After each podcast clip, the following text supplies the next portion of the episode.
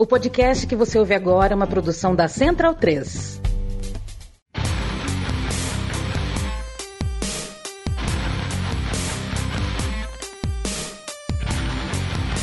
Começa agora o Xadrez Verbal. Bom crepúsculo, ouvintes da Central 3. Está começando mais uma edição do Xadrez Verbal, a sua revista semanal de política internacional em formato podcastal.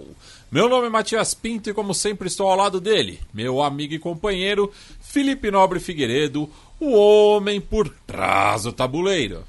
Olá, meu caro Matias, olá a todos os nossos ouvintes, todo mundo que nos ouve, nos prestigia, nos divulga, nos tolera, nos ama, nos deseja, diz que nos odeia, mas não nos tira do ouvido. Chegando aqui a edição de número 363 do Xadrez Herbal. É um palíndromo. Exatamente, e 3 mais 3 igual a 6, sabe? Tá e mais tudo 3 ali. igual a 9. Isso, tá, tá tudo ali na, na, na escala do 3. O 3 que é o primeiro dígito do pi, que o pi é 3,14 e o pi tá em todo lugar.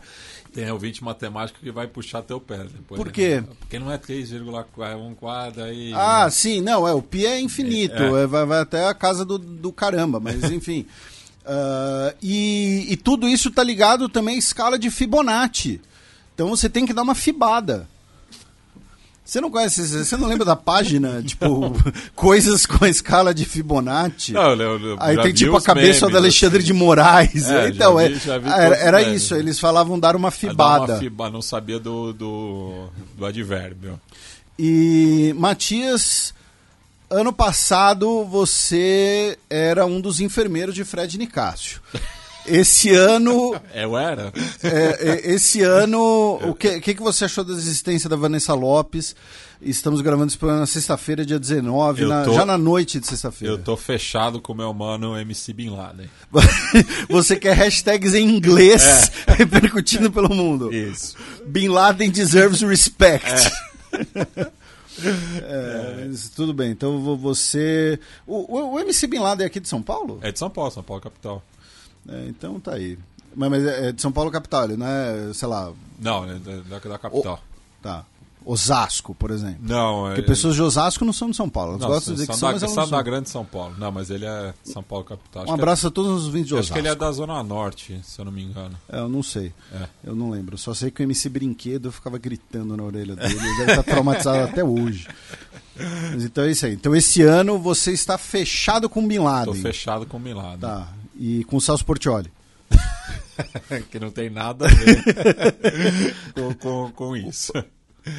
Bem, então sem mais delongas, passemos agora para o primeiro bloco do Giro de Notícias.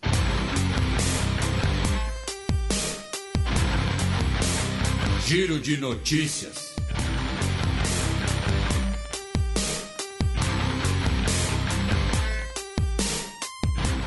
E só fazendo uma errata, Felipe, o Bin Laden, o MC Bin Laden, no caso, é do extremo leste, da Vila Progresso. Ah, É. olha só. Então fica aí o, o registro. Bem, notícia da sexta-feira passada, dia 12 de janeiro. Burundi fecha fronteiras com Ruanda. Bem, os nossos ouvintes sabem que Burundi e Ruanda passam longe de terem reações, relações amistosas, né? Nos anos 1980, inclusive, em Burundi, né, nós tivemos também um genocídio, também envolvendo Tutsis e Hutus, porém na situação invertida do que ocorreu em Ruanda na década de 1990. E ah, na última sexta-feira, o presidente de Ruanda acusou, o presidente de Burundi, desculpem, acusou Ruanda de apoiar uma milícia armada, os Tabara Vermelhos, é, nome, nome de vilão de quadrinhos, é, que são opositores né, do governo de Burundi e que ah, atacaram vilas na fronteira ocidental do país, perto eh, na, na fronteira justamente com a República Democrática do Congo, tá? Esses ataques deixaram pelo menos 20 pessoas mortas, segundo o governo de Burundi.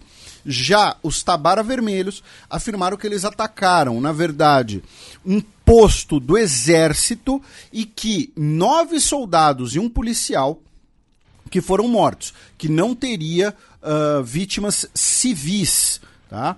Ainda no continente africano, meu caro Matias, a gente vai para o Quênia, já que o Paul Inteng Mackenzie, né, líder daquele culto que levou a centenas de pessoas a morrerem por greves de fome, incluindo com possibilidade de, de várias dessas pessoas terem os seus órgãos extraídos para serem comercializados no comércio clandestino internacional de órgãos ele, né, que é o pastor, que era o líder desse culto, ele foi indiciado por terrorismo tá?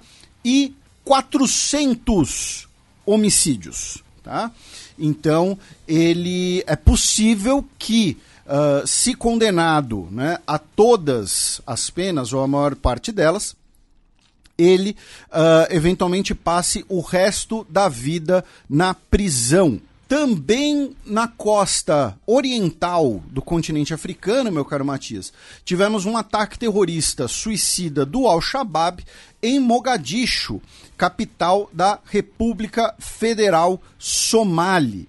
O ataque deixou pelo menos três pessoas mortas. A explosão ocorreu perto da prefeitura tá, de Mogadishu. E ainda no continente africano, Porém, agora a gente sai da costa e vamos para um país insular da costa oriental, vamos para Comoros, né, já que no último dia 14 de janeiro tivemos as eleições presidenciais e o atual presidente, o Azali Assumani, foi eleito, reeleito, com 62,9% dos votos. Embora o pleito tenha sido marcado por um amplo boicote da oposição apenas 16% dos eleitores do país compareceram. Tá? Ele foi eleito com 33.209 votos, o que não enche alguns estádios no Brasil, né? já que o eleitorado, que é composto de mais ou menos 338 mil pessoas, a maior parte deles, como a gente mencionou, boicotou o voto afirmando que as eleições não eram legítimas, não eram transparentes e que o presidente é um presidente autoritário. Ele que, antes de ser presidente, era uh, general nas Forças Armadas, ele foi presidente de 2002 a 2016 e ele chegou ao poder originalmente depois de liderar um golpe de Estado em 1999. Embora ele seja reconhecido pela União Africana. Tanto que ele é o atual presidente da União Africana. Né? Por isso que ele estava no G20, no BRICS, que a gente comentou no ano passado. Notícia da segunda-feira, dia 15 de janeiro.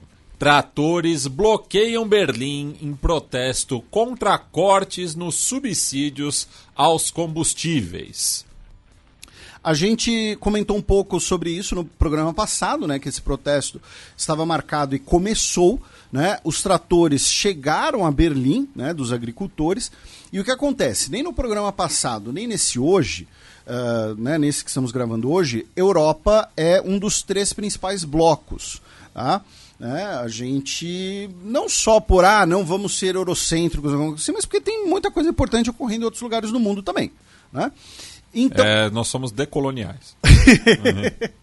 Então, alguns ouvintes nossos, uh, inclusive nós temos muitos ouvintes que residem na Alemanha, né, uh, comentaram que ficou um pouco incompleto. Né? Então a gente pede desculpas, né? Porque, até porque o programa, programa da semana passada né, era o primeiro pós-recesso, então tinha muita coisa. E aí eu vou aproveitar o complemento que o nosso queridíssimo Gabriel Quaresma, né, nosso ouvinte há anos, que reside na Alemanha, né, nos mandou, tá? Uh, feliz ano novo, pessoal. Que vocês quatro sigam um ótimo trabalho. A notícia do tratoraço na Alemanha ficou um pouco confusa, até porque é uma notícia importante de novembro de 2023 passou por baixo do radar. Basicamente, no orçamento alemão, de cerca de 450 bilhões de euros, a um rombo de 60 bilhões. Quando o governo alemão assumiu o poder no fim de 2021, né, a coalizão do Olaf Scholz, com os verdes e os liberais, o acordo para não aumentar impostos, bandeira dos liberais, e garantir a transição energética, pauta dos verdes, foi destinar 60 bilhões do orçamento de 2021, originalmente aprovados para o combate à pandemia, mas não utilizados, para financiar vários projetos de investimento, especialmente infraestrutura e energia limpa. O problema é que as normas de austeridade fiscal na Alemanha são bem rigorosas. Os conservadores da CDU levaram o caso para o Tribunal Constitucional, que em novembro de 2023 reconheceu a nulidade do orçamento alterado, causando tal rombo de 60 bilhões.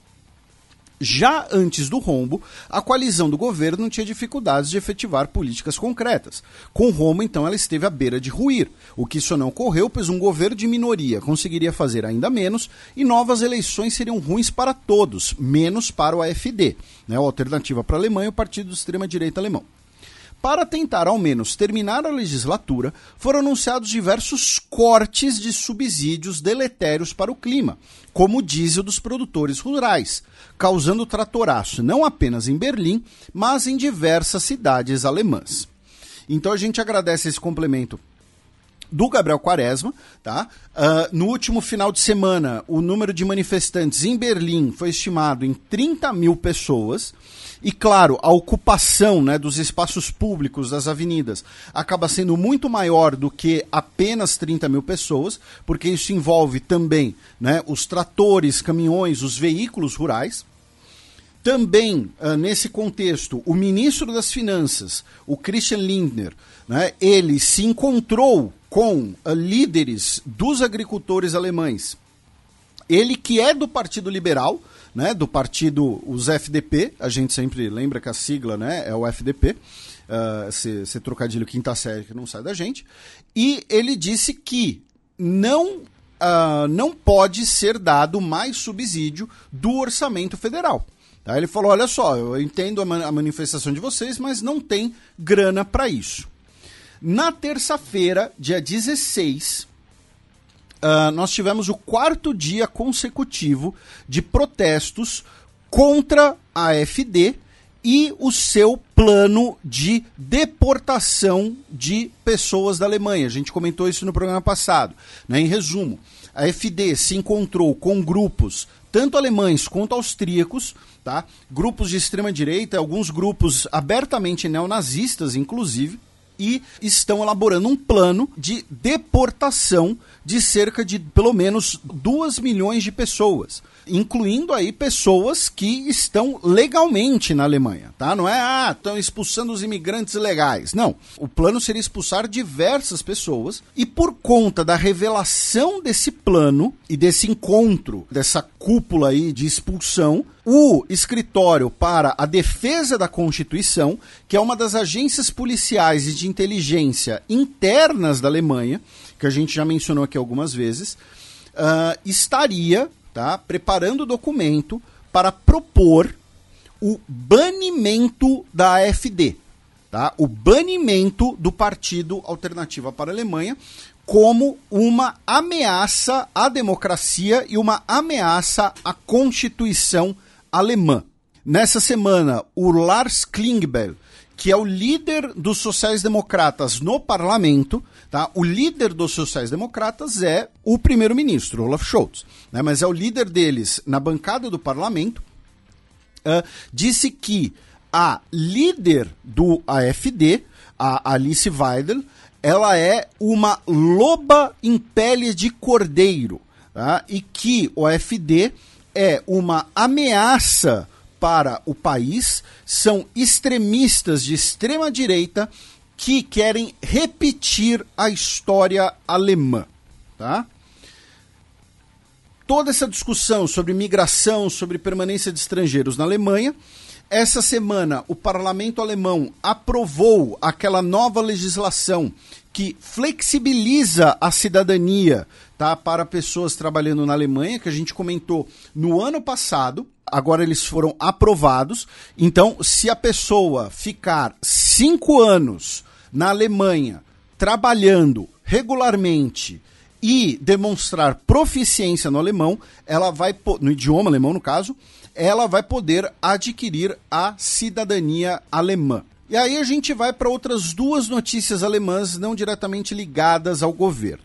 Uma delas é que os governos de Alemanha, França e também diversos centros uh, de pesquisa, museus e universidades anunciaram um projeto que vai durar três anos e que vai uh, ser financiado na casa de 2,1 milhões de euros para estabelecer a origem de todos os objetos de origem africana nessas instituições. O que, é que eu quero dizer com estabelecer a origem? Ficou meio repetitivo, ficou meio confuso.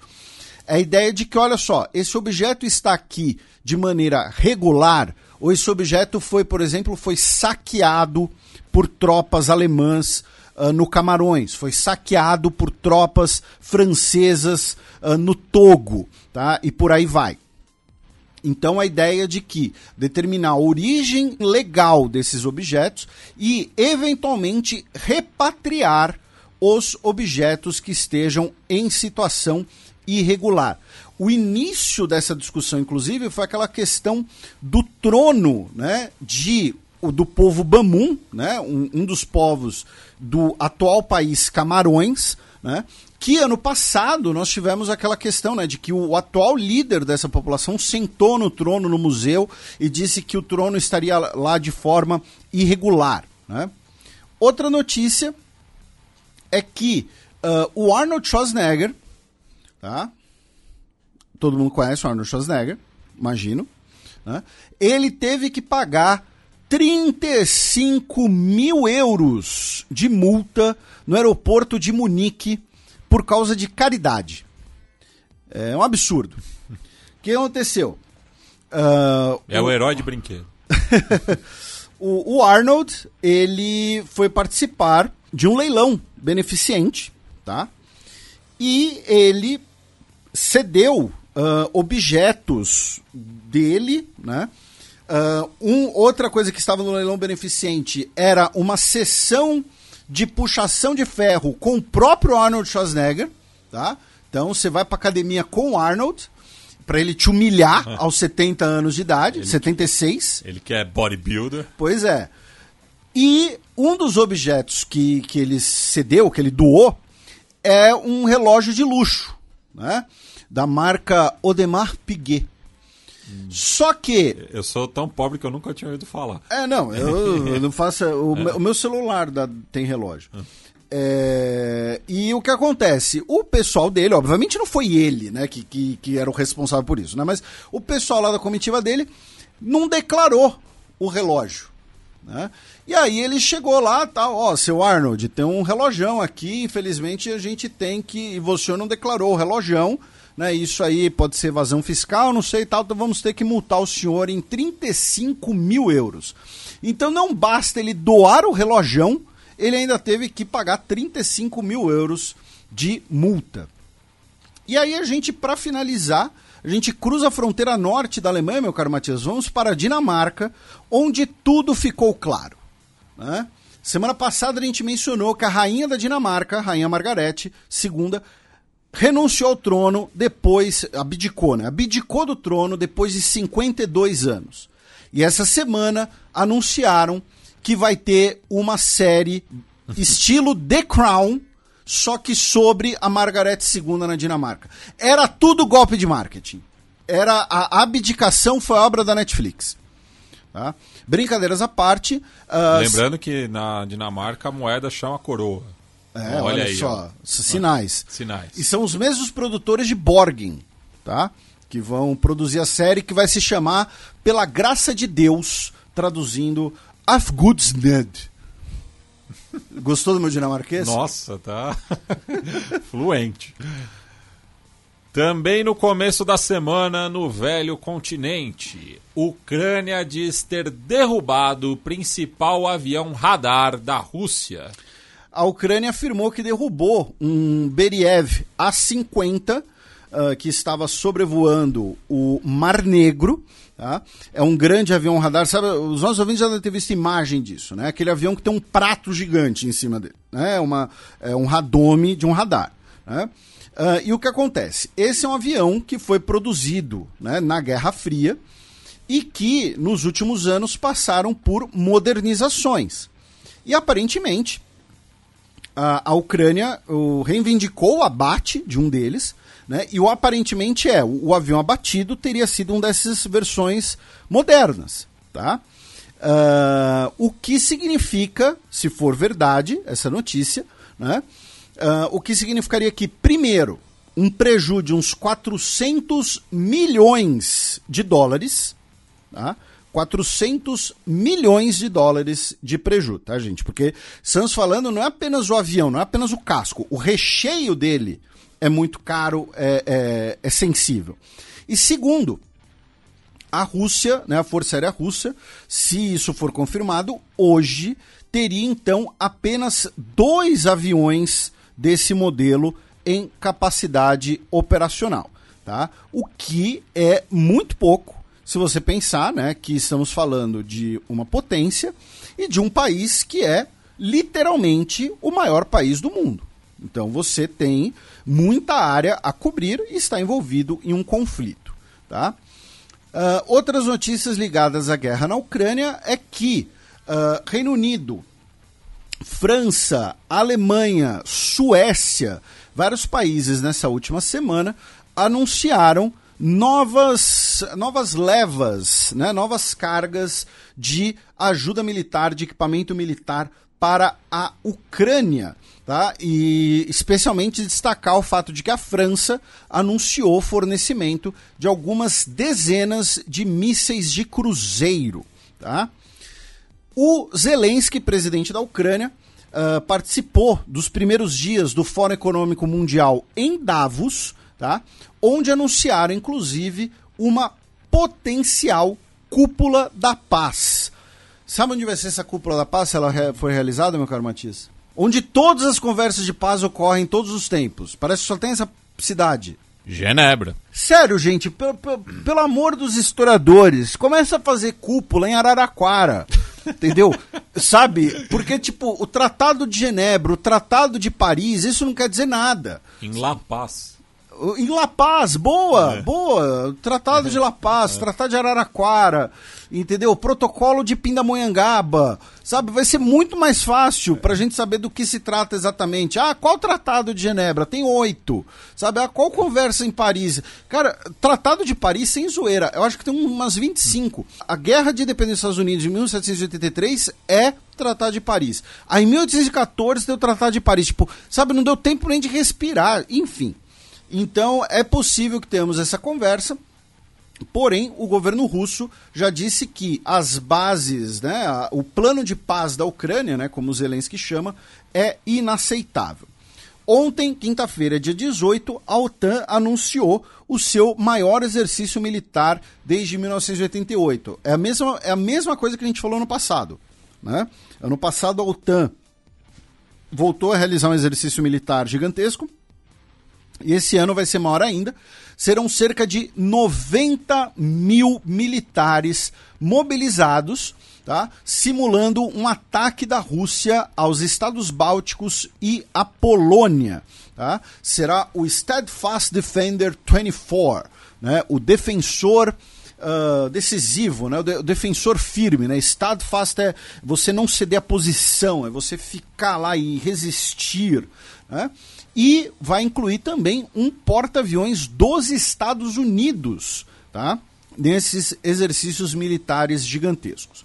E aí, falando de uma notícia interna da Rússia, meu caro Matias, nós tivemos milhares de pessoas protestando na região do Baskortostão, né? É uma das várias repúblicas russas, fica ali mais ou menos ali na região dos Urais, né? Perto de Kazan, ao norte do Cazaquistão, devido à prisão do Fail Alcinov, que é um dos líderes, né, um dos principais líderes da população local, né, da população nativa local. Lembrando, as repúblicas, né, as 21 repúblicas que fazem parte da Federação Russa, quando elas têm o status de república, é normalmente porque você tem alguma minoria tá? Uh, e aí às vezes não é nenhuma minoria numérica, né? Uh, mas você tem uma população indígena, enfim, você tem uma população local que uh, é representativa. Né? Então, a República, né? você ser, por exemplo, a República do Tartarstão e por aí vai, República do Daguestão, República da Chechênia, significa você ter uh, que os documentos locais vão incluir aquele idioma, além do russo, significa que o idioma daquela população vai ser ensinado nas escolas uh, e por aí vai. E, nesse caso, né, estamos falando de um dos líderes né, dessa uh, etnia, tá? Porém que o governo russo acusa de ser uh, subversivo, de ser um líder pela independência, tá? na verdade, da região, e por isso ele foi preso e, uh, consequentemente, tivemos essas manifestações. E fechando esse bloco, ainda no antigo espaço soviético, o Azerbaijão não nomeou nenhuma mulher para o comitê da COP 29. Pois é, essa notícia é do início da semana, né? Uh, o Azerbaijão, né, a ditadura do Azerbaijão, nomeou o seu comitê da COP29, que será presidido pelo Mukhtar Babayev, que durante 26 anos foi o presidente da estatal de petróleo do Azerbaijão. Né? É para esfregar na cara. Assim, Exatamente, assim, né? a mesma situação dos Emirados Árabes. É. Só que aí o negócio pegou tão mal de não ter nenhuma mulher né? Não de ter o, o cara, do é, o homem forte do petróleo. Pois é. Além disso, né? Que aí uh, adicionaram 12 mulheres e um homem ao comitê. Então o comitê originalmente era formado por 28 homens, agora será formado por 29 homens e 12 mulheres. Incluindo a comissária de direitos humanos do Azerbaijão, a Sabina. Existe esse cargo? Pois é, a Sabina é. Liva. Ela nem deve saber que ocupava esse cargo. Tá? É, enfim, e que, como o próprio sobrenome dela diz, ela é da família governante, né? Passemos agora para a coluna aberta, na qual eu e o Felipe seguimos repercutindo os acontecimentos na faixa de Gaza.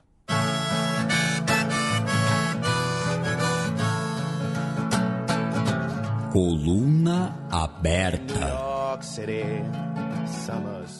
Namíbia critica a Alemanha por defender Israel no caso de genocídio da SIG. Atualizando, né? Lembrando, semana passada a gente falou mais ou menos uma hora sobre esse assunto, né? Uh, cobrimos os principais detalhes e uh, relembrando, a Alemanha, tá? Ela não apenas declarou apoio a Israel no contexto da Corte Internacional de Justiça, mas disse que vai intervir no caso, né? Que, que nesse caso é um país fazer uma apresentação uh, apoiando alguma das posições, tá? Então um país fazer uma apresentação falando, olha só, temos sim indícios de que Israel estaria cometendo genocídio, ou que Israel não está punindo seus ministros por incitar a genocídio. Ou então temos indícios de que não é genocídio, ou discordamos desse enquadramento jurídico de que seja genocídio. E a Alemanha anunciou que vai intervir na posição pró-Israel. A Alemanha interviu tanto no caso da Gâmbia contra Mianmar, tanto no caso da Ucrânia contra a Rússia tá? que são os casos de genocídio atuais na SIG.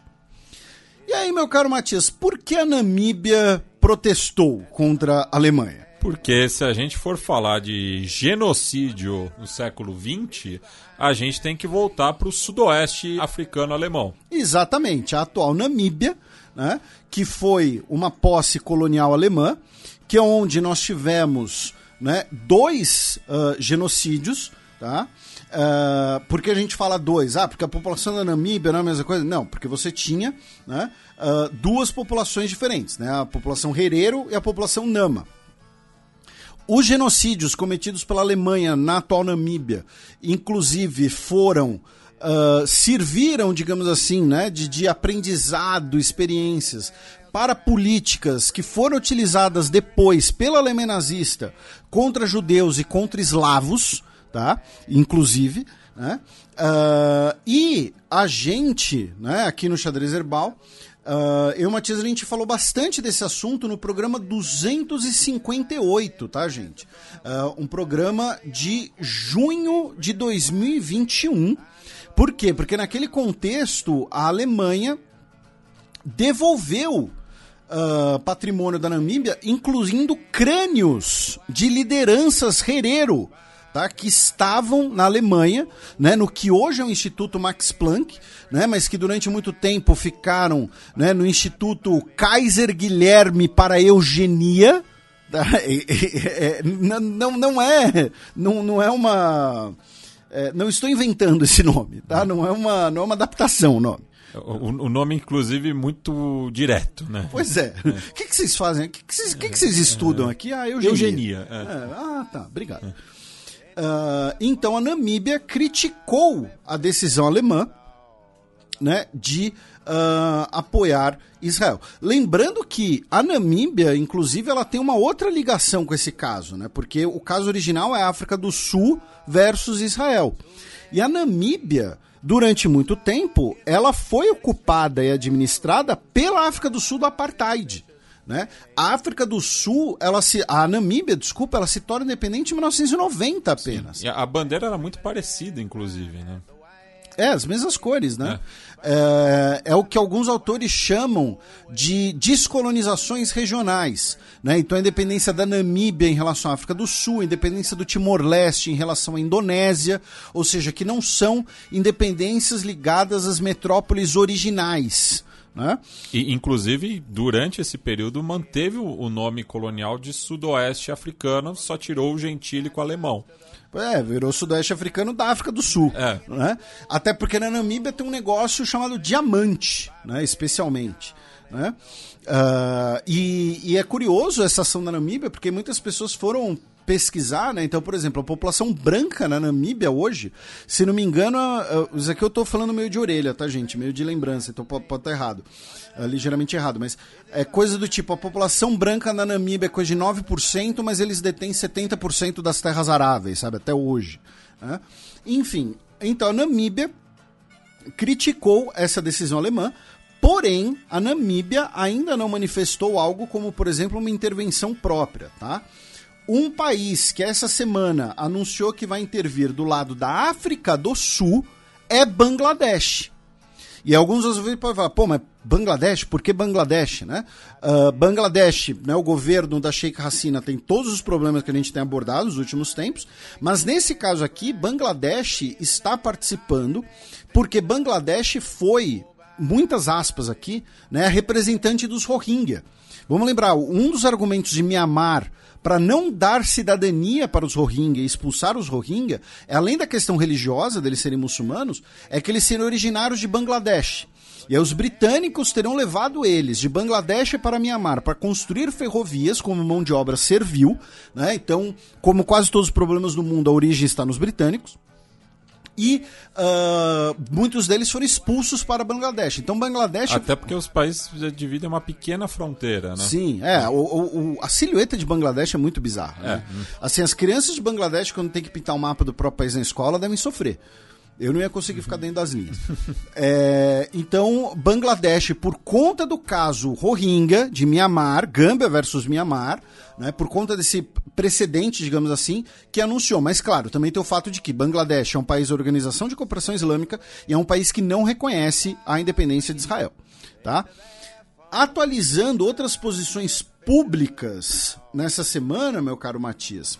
Espanha, Finlândia, Luxemburgo, se mostraram uh, neutros na questão, ou seja, acolheram a questão, o assunto na SIG, porém, falar, ah, não, a SIG tem que deliberar, vamos acolher o que a SIG determinar e tal, porém, uma posição mais neutra. Já países que se declararam a favor do processo na SIG foram uh, Argélia, Noruega, Bélgica e Irlanda. E aqui tem algumas coisas que é bom a gente contextualizar, tá? Uh, primeiro, né, muita gente na semana passada, nas outras semanas, eu, eu tuitei sobre isso hoje, né? Ficou, ah não, olha só, o Brasil. O Brasil adotou a mesma posição que esses países, né, países ruins, né, países autoritários, países pobres, como uh, Venezuela, como Turquia, como Ilhas Comoros, tal. Essas, ah, então a posição do Brasil estaria errada pela associação. Né? O argumento por associação costuma ser uma porcaria. Né? E agora, eu não sei se essas pessoas vão mudar de ideia, né? Porque, por exemplo, o comunicado belga em apoio à demanda sul-africana na SIG, eu achei o comunicado belga mais incisivo do que o do Brasil, tá? A Bélgica, inclusive, falou que tem que ter um cessar-fogo imediato, tá? Que tem que ter medidas imediatas, enfim. É, a, na, nas palavras da Peter de Sutter, né, a Bélgica não pode continuar olhando o imenso sofrimento em Gaza. Nós devemos agir contra uma ameaça de genocídio. Eu quero que a Bélgica tome ação na, na SIG seguindo o pedido da África do Sul. E no caso, a Petra de Sutter é a atual vice-primeira-ministra belga. Né? E aí, meu caro Matias, a Irlanda Uh, ela tomou uma postura essa semana que eu achei muito curiosa e achei interessante gente trazer para os nossos ouvintes, até porque uh, uh, dialoga com o que a gente explicou na semana passada. a Irlanda disse que apoia a demanda sul-africana na SIG, disse que existem questões importantes a serem investigadas, embora o governo irlandês não uh, apoie a denúncia de que Israel estaria cometendo genocídio. Então, o que a Irlanda está apoiando? a Irlanda está falando que, olha só, Israel possivelmente não estaria punindo os discursos de incitamento ao genocídio. Porque vamos lembrar que a gente falou no programa passado, são oito acusações da África do Sul contra Israel. A maior parte da imprensa, pessoas nas redes sociais, estão tratando como se fosse uma acusação, e uma acusação uh, preto no branco. Ah, Israel está cometendo genocídio, sim ou não? Quando você tem outras acusações, como por exemplo, Israel não está cumprindo a convenção do genocídio ao possivelmente não punir discursos genocidas feitos por integrantes do governo. Tá? Então, o que aí entre as várias coisas que a CIG vai deliberar. Então a CIG vai deliberar, olha só, o discurso do ministro, sei lá, do Itamar Ben-Gvir, é um discurso genocida? Sim ou não? É um discurso que incita o crime de genocídio? Tá? Sim ou não? Se sim, ele foi adequadamente punido por isso? Não foi? Então o Estado de Israel pode ser responsabilizado, porque aí o Estado de Israel não estaria cumprindo a Convenção de Prevenção de Genocídio. Tá? Então é importante lembrar isso que, que a gente falou no programa passado. Então, uh, sobre atualizações de posições internacionais e todas as limitações dessas posições, inclusive, né?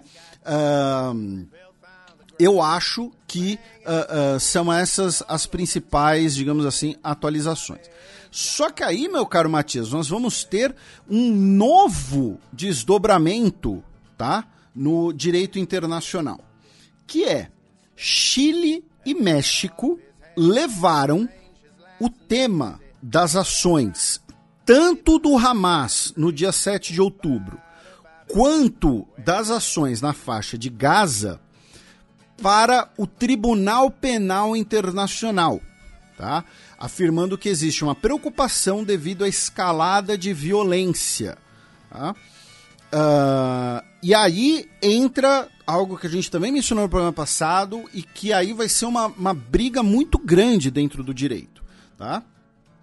Que é, e essa é uma notícia uh, de hoje, tá? Hoje, dia 19. Então, não deu tempo da gente consultar, por exemplo, nossos amigos e amigas que são especialistas no caso, que nos ajudaram, inclusive, no roteiro passado. Eu mencionei isso no programa.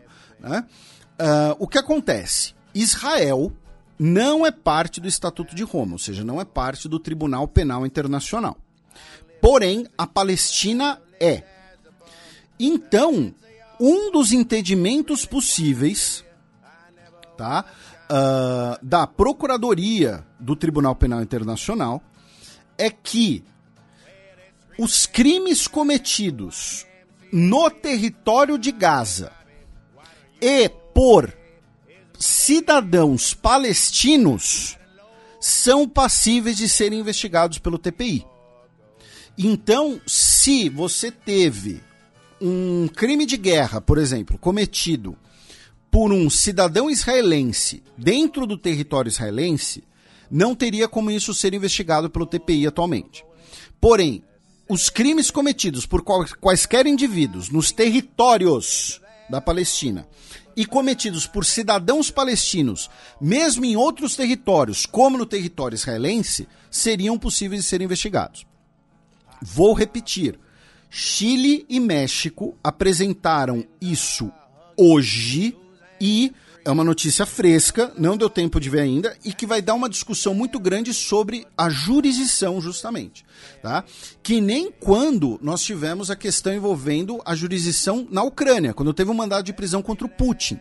Né? E aí a gente pediu ajuda, por exemplo, para o nosso querido Jeff Nascimento para ele explicar o entendimento, que era como a Ucrânia que também não é parte do TPI, mas a Ucrânia falou: olha só, os crimes ocorridos de 2014 para cá, no contexto da guerra com a Rússia, da agressão russa, podem ser investigados. Então, do ponto de vista ad hoc, ou seja, aquela finalidade nesse contexto, seriam possíveis de serem investigados, tá? Então, é uma coisa que a gente vai ter que ficar de olho, né? Mas ainda não temos algo tão firme assim. Aí, meu caro Matias, a gente vai mais ao sul, vamos para o Golfo de Aden, né? vamos para o Iêmen, já que nessa semana tivemos mais ataques dos Estados Unidos contra os Houthis em território iemenita e mais ataques dos Houthis contra navios passando pelo Golfo de Aden. Lembrando, é um dos gargalos que leva ao canal de Suez, por isso gera um problema econômico global que é a origem das ações dos Estados Unidos. Tá? Os Estados Unidos, o Reino Unido estão realizando ataques contra os Houthis por conta da perturbação econômica global, principalmente. Tá? Nessa semana, inclusive, no último dia 16, a Shell, né, a gigantesca do petróleo, anunciou que suspendeu indefinitivamente todas as suas rotas que passam pelo Mar Vermelho. Ou seja, o navio, em vez de passar pelo canal de Suez, vai ter que meter um Vasco da Gama e dar a volta pelo continente africano, tá? Gostou de meter o Vasco da Gama? Opa! Só na segunda marcha. E aí você viu o vídeo do Joe Biden falando da efetividade dos ataques? O cara perguntou assim: "Não, os ataques contra os UTIs estão sendo efetivos?" Aí o Joe Biden falou: "Efetivos no sentido de pará-los? Não, mas eles vão continuar." Né? Um belo de, um, de, um, de uma confissão, digamos assim.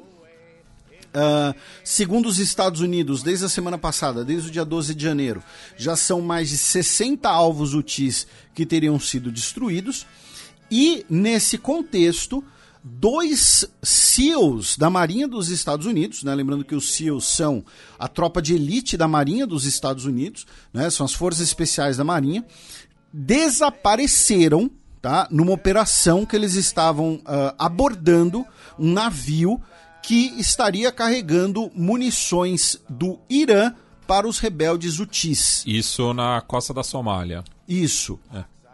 Uh, os Estados Unidos afirmaram que uh, apreenderam né, munições e tal, mas não comentaram desse potencial desaparecimento uh, dos dois SEALs, tá? Não sei se, enfim, caíram no, no, na água, enfim, o que pode ter acontecido. Aí, meu caro Matias, a gente vai para outra frente né, dessa disputa toda, que é no Iraque já que, e aí a gente falou aqui, né, semana passada, semana retrasada, a gente já falou aqui várias vezes, né? Hoje, a soberania territorial de Líbano, Síria e Iraque é uma ficção. Né? Turquia, Estados Unidos, Israel, Irã, Jordânia, Emirados Árabes Unidos, todos esses países violam a soberania desses países repetidamente, tá? E aí tivemos um ataque uh, do Irã, utilizando mísseis, tá? Contra uh, a cidade de Erbil, que é a capital do Kurdistão iraquiano, na região norte. Recapitulando algumas coisas que a gente já abordou aqui algumas vezes no programa de forma bem resumida. Os curdos iraquianos, primeiro, eles são muito mais ricos, né, devido ao petróleo. Né, boa parte do petróleo do Iraque está justamente na região norte. Eles Uh, e as instituições curdas, o perfil das lideranças curdas é um perfil nacionalista conservador, digamos assim. Enquanto o perfil das lideranças curdas sírias é um perfil de militância uh, mais uma militância de esquerda, com grupos anarquistas, grupos feministas. É, protagonismo feminino. Exatamente, né? A Federação de, de Rojava, enfim, o, a, a, obra do Calan, a gente já recebeu a Florência aqui para falar sobre isso, por exemplo. Então, uh, os curdos não são uh, uh, homogêneos. Tá? A gente está falando de milhões de pessoas e que vivem em situações em contextos diferentes. Em Erbil, você tem né, um gigantesco consulado dos Estados Unidos que funciona na prática como uma espécie de embaixada tá, extraoficial dos Estados Unidos perante o Kurdistão iraquiano. E o Irã afirma que os curdos iraquianos, tá, os curdos iraquianos, são muito próximos de Israel, tá, uh, pelo mercado de petróleo, uh, fornecimento de inteligência, enfim.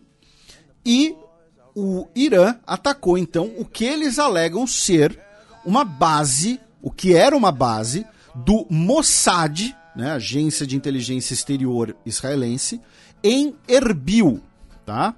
Além de uh, posições terroristas na Síria. Então, essas posições terroristas seriam especialmente de grupos sunitas, tá? Esse ataque uh, em Erbil, inclusive, uh, matou um dos homens mais ricos do Kurdistão, tá? O Peshara Dizaye, tá? Que era o CEO da Empire World.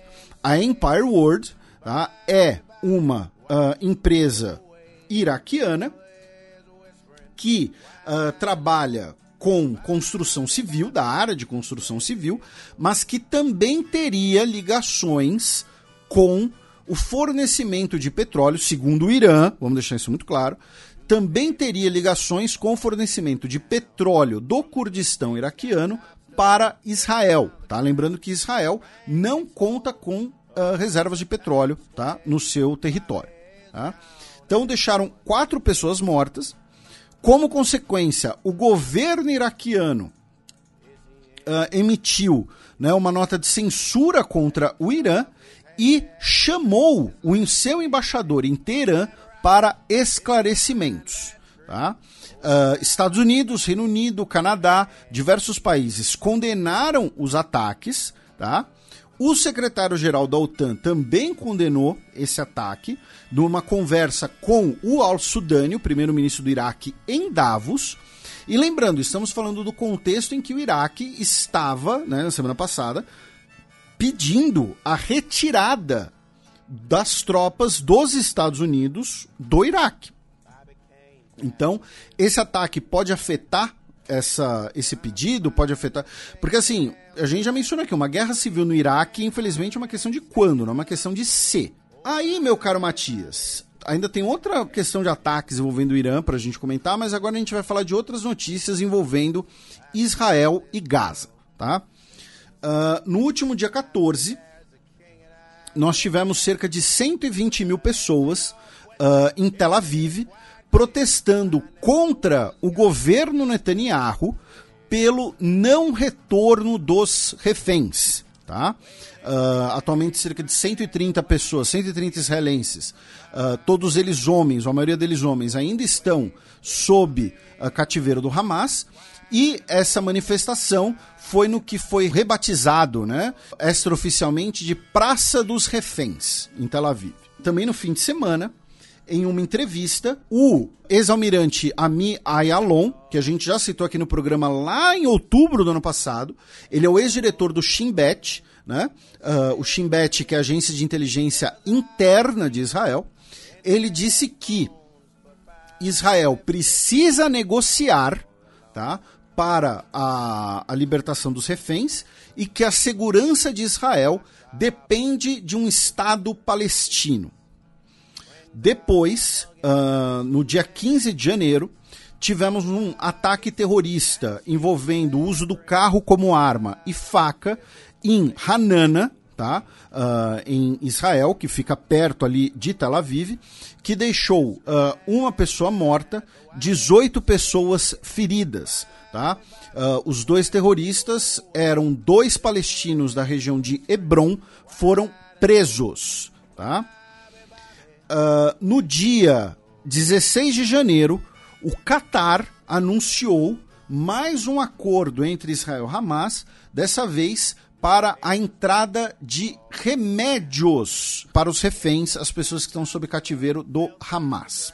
Uh, no início da semana, na última segunda-feira, o parlamento de Israel, o Knesset, aprovou né, uma ordem administrativa do ministro de Segurança Nacional, o extremista de direita Itamar Ben-Gvir, que permite que os prisioneiros de segurança ou seja, pessoas que foram detidas sob a justificativa de segurança nacional desde o último dia 7 de outubro, tá, possam continuar presas sem poderem consultar ou serem recebidos por um advogado. Então, essas pessoas estão detidas, não puderam consultar um advogado e vão continuar sem poder consultar um advogado. Uma medida que é uma clara violação de direitos humanos. Tá? Uh, falando em em legislativo, no dia 17 de janeiro, o Senado dos Estados Unidos uh, rejeitou uma resolução proposta pelo Bernie Sanders, tá?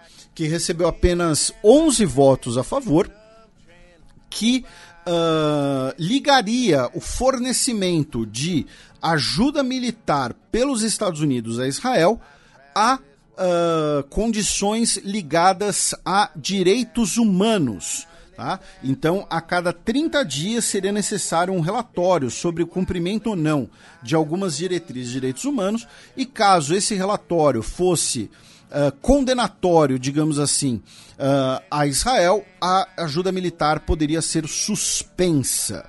Tá? Então, apenas 11 senadores votaram a favor. E aí, meu caro Matias, uma notícia que é de política interna, é de economia, Uh, enfim, é, é, de diversas questões, mas que acho interessante a gente repercutir aqui. Né? Uh, nós tivemos um abaixo assinado, tá? Uh, nesse dia 18, aqui no Brasil, que reuniu cerca de 18 mil assinaturas. É, já passou de 20. Ah, já passou de 20. Pedindo para que o governo Lula retire o apoio à ação da África do Sul contra Israel na SIG. Tá? Uh, dentre alguns, alguns signatários estão nomes que não são exatamente uh, novidade, enfim, que são pessoas que uh, já expressaram críticas a isso. Porém, tem um nome que eu acho muito interessante da gente mencionar, que é da Luiz Helena Trajano, né? que é a, é a dona Magalu. Né? Por que é interessante da gente mencionar? Porque além de ser uma das, né, uma das representantes do PIB, né, como gostam de falar em setores da imprensa, ela é uma pessoa muito próxima ao PT, né? Ela, ela chegou a ser cogitada para cargos eletivos pelo PT, né? Faz parte do, do Conselho Econômico do Lula, né? Que é também às vezes chamado de conselhão e tal. Uh, então é um nome interessante da, da, da gente mencionar, porque mostra que uh, esse assunto não é uma unanimidade, né, sequer dentre pessoas próximas ao governo, próximas ao Lula. Novamente, você ter, uh, o, sei lá, vamos por exemplo, extremo oposto. Você ter o, o, o Jair Bolsonaro, o ex-presidente, assinando um negócio desse, ninguém, sabe, não, ninguém seria pego de surpresa, algo assim.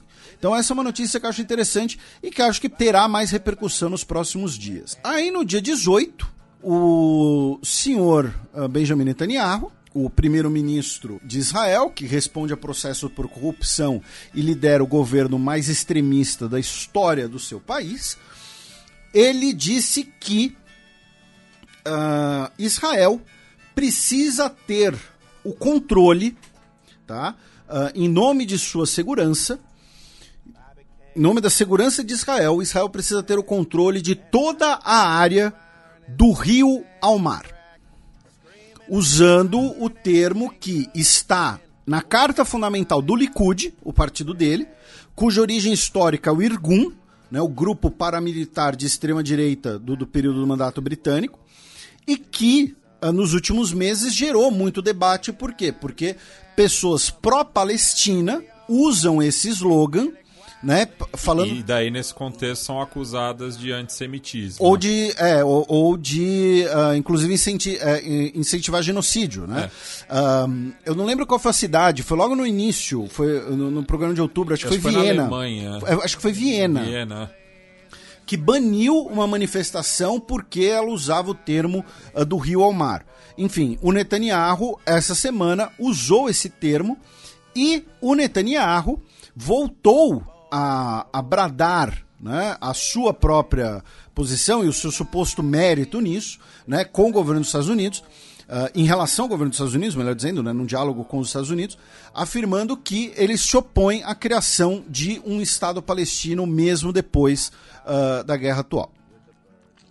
Uh, no ontem, dia 18 de janeiro, o Comitê para a Proteção de Jornalistas, né, o CPJ, né, que é baseado em Nova York, pela primeira vez em sua história, colocou Israel na lista de países que são os maiores prendedores, né, não sei qual é a melhor tradução para jailers, né, os, melhores, os maiores prendedores de jornalistas do mundo, tá, afirmando que uh, esse ano, 19 jornalistas foram presos por Israel. Tá? Seria o sexto país que mais prendeu jornalistas. Israel fica atrás apenas de, segundo o CPJ, China, Mianmar, Belarus, Rússia e Vietnã. Outra notícia, meu caro Matias, que está sendo debatido na imprensa uh, israelense essa semana, uh, que as forças armadas israelenses teriam voltado a utilizar o chamado protocolo Aníbal, né, o protocolo Hannibal, para quem quiser falar em inglês. Né? Uh, esse protocolo é muito curioso. Ele, ele, ele teoricamente foi abolido em 2016, uh, ah, justamente no período em que eu estava lá em Israel. O que, que é esse protocolo Hannibal? Tá? Ou Aníbal, né? Resumindo, é que as Forças Armadas israelenses devem evitar a qualquer custo que cidadãos israelenses sejam tomados como reféns. Tá? Isso foi uh, derivado né, uh, do, do trauma, né, uh, digamos assim, que foi gerado pelo caso do Gilad Shalit, né, que foi refém do Hamas por cinco anos. Ele foi um soldado israelense capturado pelo Hamas. Ele ficou cinco anos como refém do Hamas. E ele foi libertado em troca da libertação de mil prisioneiros palestinos. Tá? É, e, obviamente, o, o protocolo Aníbal não foi derivado diretamente disso, mas ganhou força por conta disso. E o que significa? Que as forças armadas israelenses devem fazer de tudo para evitar que cidadãos israelenses sejam tomados como reféns. Se necessário, atirar no seu companheiro de farda, por exemplo. Então, se o soldado tiver numa posição e ele vê um colega dele, militar, sendo levado como um refém pelo Hamas. E aí eles colocam o cara dentro de um carro. O dever dele é uh, atirar nessas pessoas, é atirar nesse carro, é explodir esse carro, enfim, é evitar a qualquer custo que aquele cidadão seja tomado como refém. E a imprensa israelense está debatendo uma denúncia anônima que começou com o jornal Yedot uh, Ahornot. Então, assim, a denúncia é de que tropas de Israel teriam atirado em cidadãos israelenses para evitar que eles tivessem sido levados como reféns sequestrados pelo Hamas. A questão é que essa é uma ordem que, obviamente, vocês podem imaginar é muito polêmica e que, teoricamente, foi abolida em 2016. E isso está em paralelo com aquelas outras denúncias de possível fogo amigo, né? Tem aquelas, aquelas imagens que seriam de um helicóptero Apache, né? Durante o Festival de Música Eletrônica, né? O Festival Nova, que teria atirado contra cidadãos israelenses também. Enfim. E finalmente, o uh, Gadi Ezenkot, que a gente também já mencionou aqui, ele foi chefe de Estado-Maior das Forças Armadas Israelenses. Hoje ele está no gabinete de guerra, tá? ou seja, ele tem status de ministro. Ele disse que uh, a vitória total que o Netanyahu prega é impossível, tá? E que é necessário negociar com o Hamas para a libertação dos reféns vivos, tá? Os palavras dele, os reféns só vão retornar vivos se tivermos um acordo. Aí, meu caro Matias, nós vamos para outras notícias, tá? Uh, começando pelo fato de que a Turquia realizou mais ataques aéreos contra a Síria e o Iraque nessa semana, depois dos nove soldados turcos que morreram semana passada. Como retaliação aos curdos. Isso, exatamente, é, contra é. os curdos. E aí, meu caro Matias, a gente vai fechar indo para a fronteira entre Irã e Paquistão. Em que, sinceramente, eu vou jogar um banho de água fria em algumas pessoas aí. Porque o que aconteceu? Nessa semana, ah, primeiro, no dia 16 de janeiro, nós tivemos ataques do Irã dentro do território paquistanês. E aí depois, no dia 18, nós tivemos ataques do Paquistão contra território iraniano. E aí já veio aquele papo, né, de não, a situação está escalando, vai ter uma guerra, vai ter isso, vai ter não sei o que, tá, tá, tá. O que acontece? Tanto o, o Irã atingiu dentro do Paquistão um grupo pró-independência do Balochistão, e o Xadrez Herbal deve ser o único podcast por língua portuguesa que fala do Balochistão, e o Paquistão também atingiu um outro grupo do Balochistão, dentro do território iraniano, porque o território do Balochistão, o território onde vivem, onde vive a etnia Baluch, né, ele é, digamos assim, compartilhado né, uh, entre os dois, os dois estados, tá?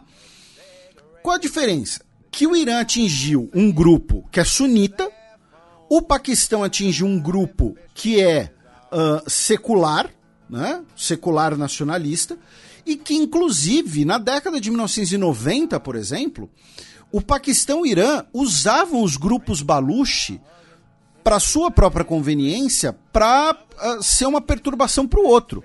Então o Paquistão é assim, olha só, o grupo Baluchi secular de esquerda é nosso inimigo. Mas o grupo sunita a gente tolera. E os sunitas, ó, vai, vai, vai atacar o Irã. O Irã é nosso inimigo. E o Irã fazia a mesma coisa. Então, esses ataques que ocorreram essa semana, que deixaram, infelizmente, pessoas mortas e que gerou essa tensão toda, né? A China veio mediar a situação e tal. Para mim, tá? Aqui, aqui não é análise, aqui o que eu vou falar é, é, é instinto, é, é chute, tá? Mas para mim foi tudo ensaiado, tá? Olha só, já estamos de saco cheio dos Baluchi e vamos lembrar que a gente falou semana passada. Um dos principais grupos do Baluchistão depôs suas armas, do Baluchistão no Paquistão, né? Depôs suas armas, o líder se entregou junto com 70 militantes. Então, assim, olha só, os, balu, os Baluchi estão atacando aí, enfim. Então, assim, para mim foi tudo, tudo ensaiado, sabe? Porque não foi que o Irã atacou, por exemplo, uma base do exército paquistanês. Ou o Paquistão atacou uma base do exército iraniano. Esses dois países têm situações tensas há muito tempo, Tá? Essa tensão se aplica a outros cenários, inclusive, e aí indo para o Cáucaso, né, que a gente falou bastante aqui no passado. O Azerbaijão tem no Paquistão um dos seus principais aliados, enquanto a Armênia tem no Irã um aliado e um parceiro comercial. Tá? O Paquistão sequer reconhece o Estado armênio. Tá? Paquistão e Armênia não têm nem relações. Então, sabe, é uma história de tensão, especialmente pós-79, pós-88 principalmente, vai, 1988. Não vai dar em nada isso daí, entendeu? E todo esse discurso aí, enfim, o Paquistão né, expulsou o embaixador iraniano e convocou o seu embaixador no Irã para esclarecimentos. A China, repito, né, uh, mediou a situação, né? E uh, os dois ministros de Relações Exteriores, hoje, sexta-feira, já disseram: não, isso aí ficou para trás, a gente é brother, a gente é muito legal. Né? Falaram aí da Brotherly Relations, né? relações de irmandade. Né? É, é um irmão meio Caim e Abel, né? mas tudo bem. Isaú e Jacó. boa, boa. Machadão ia ficar orgulhoso. Então, assim. A Bíblia também, né? ah, não, a Bíblia também. Não, mas. É, eu, eu, eu vinculo Isaú e Jacó mais ao Machado de ah, Assis ah, do que a tá. Bíblia. Porque, enfim, é, é, Esaú. É, é, Esaú é, é, filho de Noé, né? Não. Não, ele, são eles... filhos de Isaac. Filhos de Isaac. Tá. É, você, você, você manja mais do que eu. E pra gente fechar, meu caro Matias, uma notícia do Paquistão, uma notícia do último final de semana. A Suprema Corte do Paquistão baniu o partido do Irã Khan, né, o Tehreek Inshaf, de usar um bastão de cricket como seu símbolo, tá? Uh, dizendo que o bastão de cricket não pode ser apropriado por um partido, porque lembrando, né, o Irã Khan é um craque do cricket, né? Foi um craque do cricket. E então assim é isso. O, o, o, cara não vai poder disputar a eleição e o seu partido perdeu o símbolo. Então os partidários dele falam que é para criar confusão nos eleitores. Não sei o que, que pode substituir. A bolinha do cricket? Não sei. Aquela a proteção, a caneleira que eles usam, aquela proteção. Tem aquela máscara também. Tem a ma é, mas aquela caneleira acho que é mais característica, né? Aquela caneleira sei, esquisita. Né? É, porque ela, ela separada, não, acho que não passa uma mensagem. Eu vou dar uma canelada na corrupção. É, estou de joelhos pelo Paquistão. Bem, passemos agora para as efemérides da semana que vem. A semana na história. 24 de janeiro de 1859 há 165 anos era criado os Principados Unidos de Moldávia e Valáquia. É a origem da atual Romênia. Né? Inclusive, é, não é a, a principal data né, nacional da Romênia, né? essa é a, a, o dia da independência né, do, do Império Otomano, porém, uh, você tem né, como uma das, das datas importantes né, da história romena, o 24 de janeiro, já que esses principados vão se tornar né, posteriormente a Romênia. E vejam o nome né, do principado, né? Moldávia e Valáquia, que é depois vir os Principados Unidos da Romênia e que depois adota o nome só Romênia. Mas aí entra aquela questão né, da Moldávia, atual República de Moldova, né, uh, lutar né, para reforçar a sua identidade própria, que seria uma identidade separada né, do restante da Romênia. Lembrando que nós temos um Fronteiras Invisíveis do futebol sobre a Romênia, com o doutor Rodrigo Lazaresco Madri, falante de romeno. Principalmente quando está ébrio.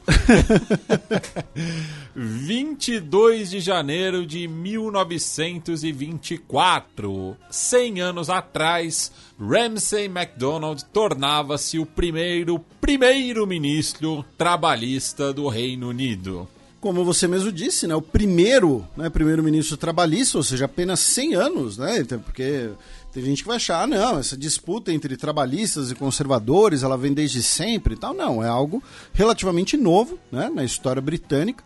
Né, ali na, no, no, século XIX, né, as labor unions, né, que, que era uma forma de organização sindical, né, vão ganhar muita força no Reino Unido, depois vão se organizar né, na política institucional e uh, vai culminar no Partido Trabalhista em 1924 no primeiro primeiro-ministro, que depois também vai governar entre 1929 e 1931. E de 31 a 35 ele vai fazer parte de, uma, de um governo nacional junto com os conservadores e por causa disso ele foi inclusive expulso né, do Partido Trabalhista. E na próxima quarta-feira, dia 24, completam-se 85 anos do terremoto de Chilã, de 1939, no sul do Chile. É considerado o terremoto mais letal da história do Chile. Né? O Chile, no século XX, tem dois terremotos muito traumáticos. O mais conhecido é o de Valdívia, né, de 1960 que, uh, além de deixar cerca de 4 mil pessoas mortas, ele causou muita destruição. Né? Ele destrói, basicamente, né, a cidade de Valdívia, inclusive. E que, inclusive, vira o mote né, para a organização da Copa do Mundo de 62, no qual foi cunhada a frase: Por que não temos nada, haremos todo. Ah, olha só, não, não, não lembrava de. Você mencionou isso no Fronteiras é. do Chile, justamente, eu tinha esquecido disso. E mais o terremoto de Tilã, de 1939, é o mais letal tá? Uh, Fala-se na casa de 25 mil vítimas Tá? É, e uh, ao ponto que o Chile teve que solicitar ajuda humanitária internacional e uma das pessoas envolvidas, que depois ele foi laureado com, com diversos prêmios e tudo mais, um prêmio da, da Cruz Vermelha, foi o então piloto né, da Força Aérea uh, dos Estados Unidos. Uh, da, da, na verdade, não, um piloto da Força Aérea do Exército dos Estados Unidos ainda. Né? O Caleb Haynes, que depois se torna general, que uh, pilotou né, um, diversos voos com remédios tá? Utilizando um XB15, que é uh, o protótipo, né? o antecessor, digamos assim, né? de diversas tecnologias utilizadas em bombardeios dos Estados Unidos durante a Segunda Guerra Mundial, como o B-17. Então, esse é o terremoto mais mortal da história do Chile. Bem, passemos agora para o match no qual eu e o Felipe daremos uma volta pela bacia do Pacífico.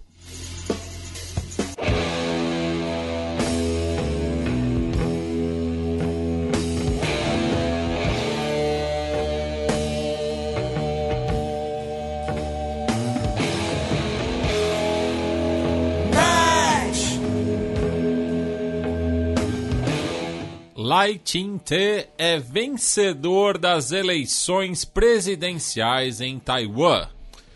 As pesquisas se confirmaram e outra coisa que a gente comentou no programa passado que se confirmou foi pela primeira vez Taiwan tem um presidente que foi eleito com menos da metade dos votos.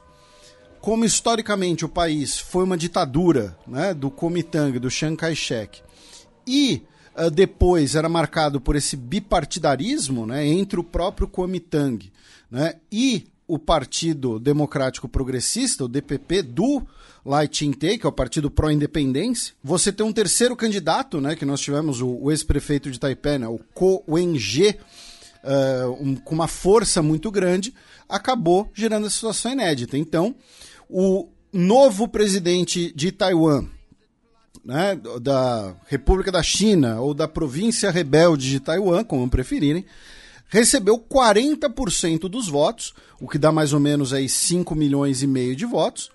O segundo lugar, né, o candidato do Komitang, ficou com 33%. E em terceiro lugar, o Coen-G ficou com 26% dos votos.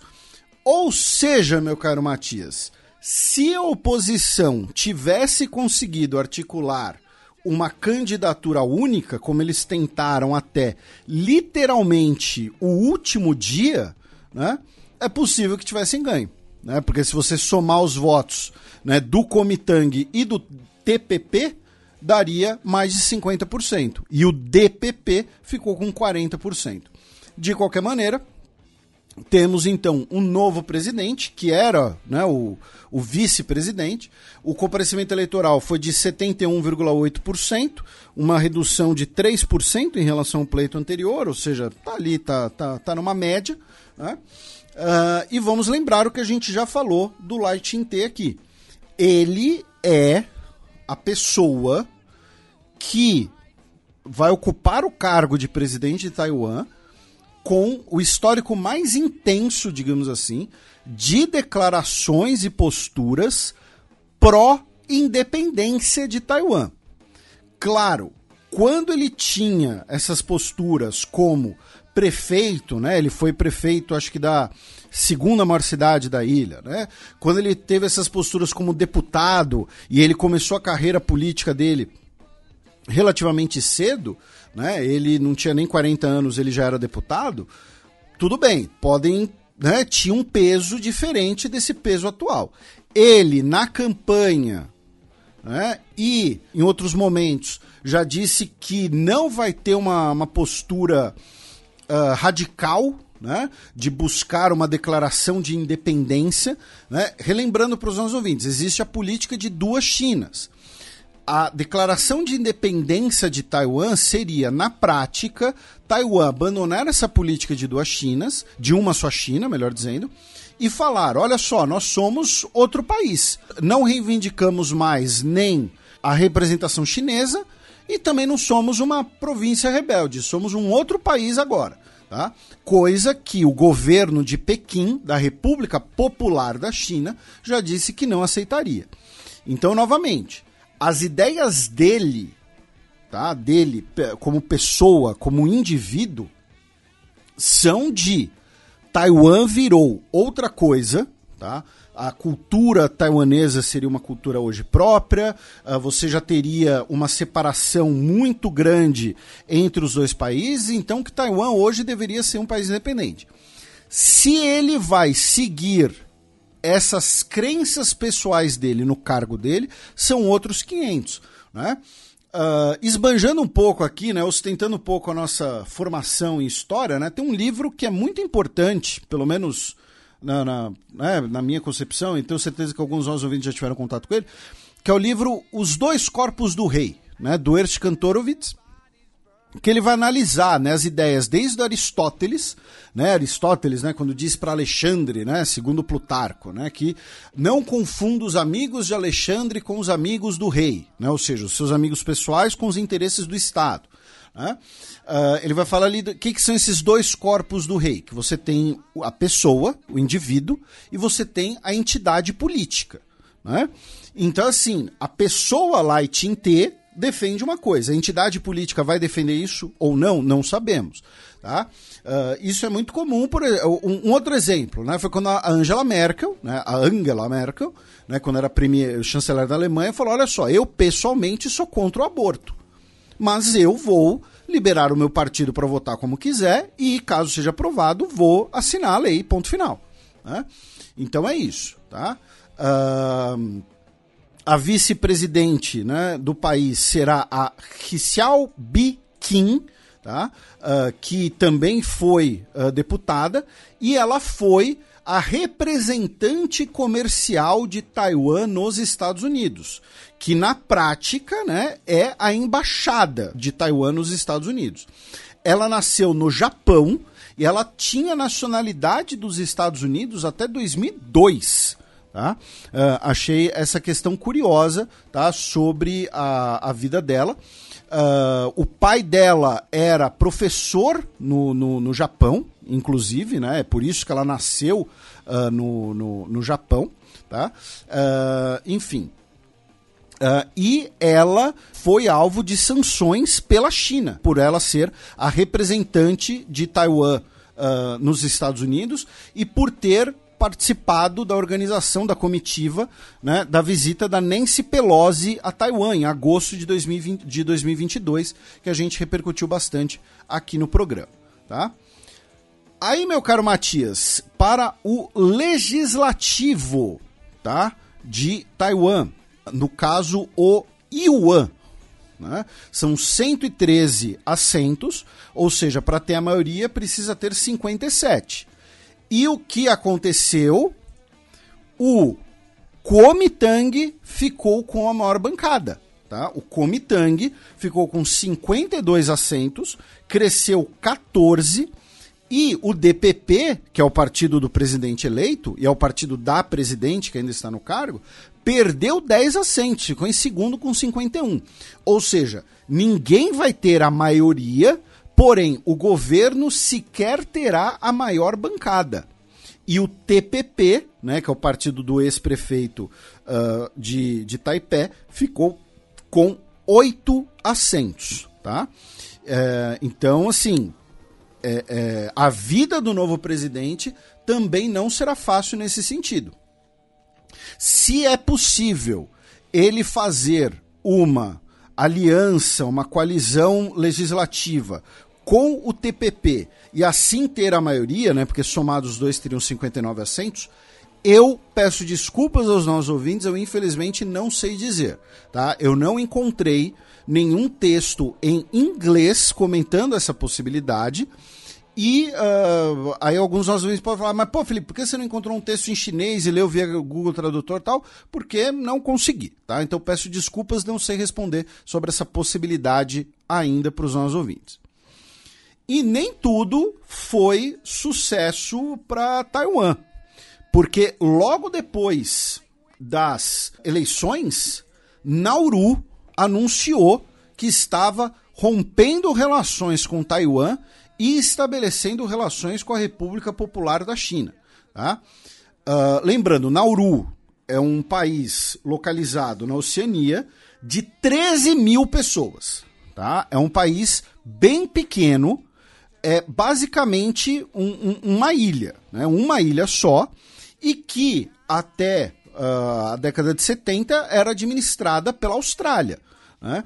E aí por isso que nós temos, inclusive, né, aquela questão do, dos refugiados né, em Nauru, enfim. O ponto é, era um dos últimos países que reconheciam Taiwan e a China, né, a República Popular da China, consegue uma, uma vitória dupla porque consegue né, tirar um país das relações de Taiwan e provavelmente vai conseguir aprofundar suas relações com um país da Oceania né, uh, nessa disputa de influência pelo Pacífico com os Estados Unidos.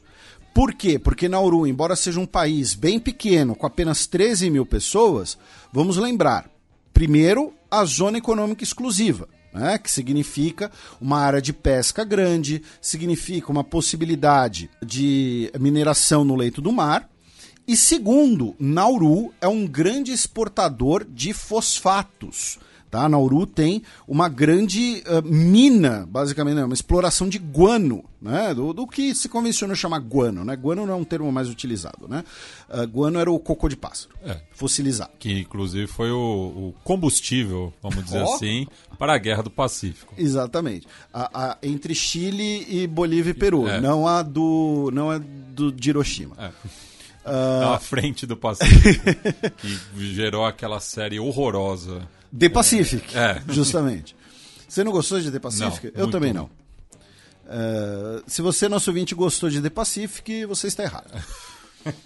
é, então, Taiwan recebeu esse, né, essa, essa bola nas costas e outras duas notícias ligadas a isso. Primeiro, a China protestou contra o governo das Filipinas Tá?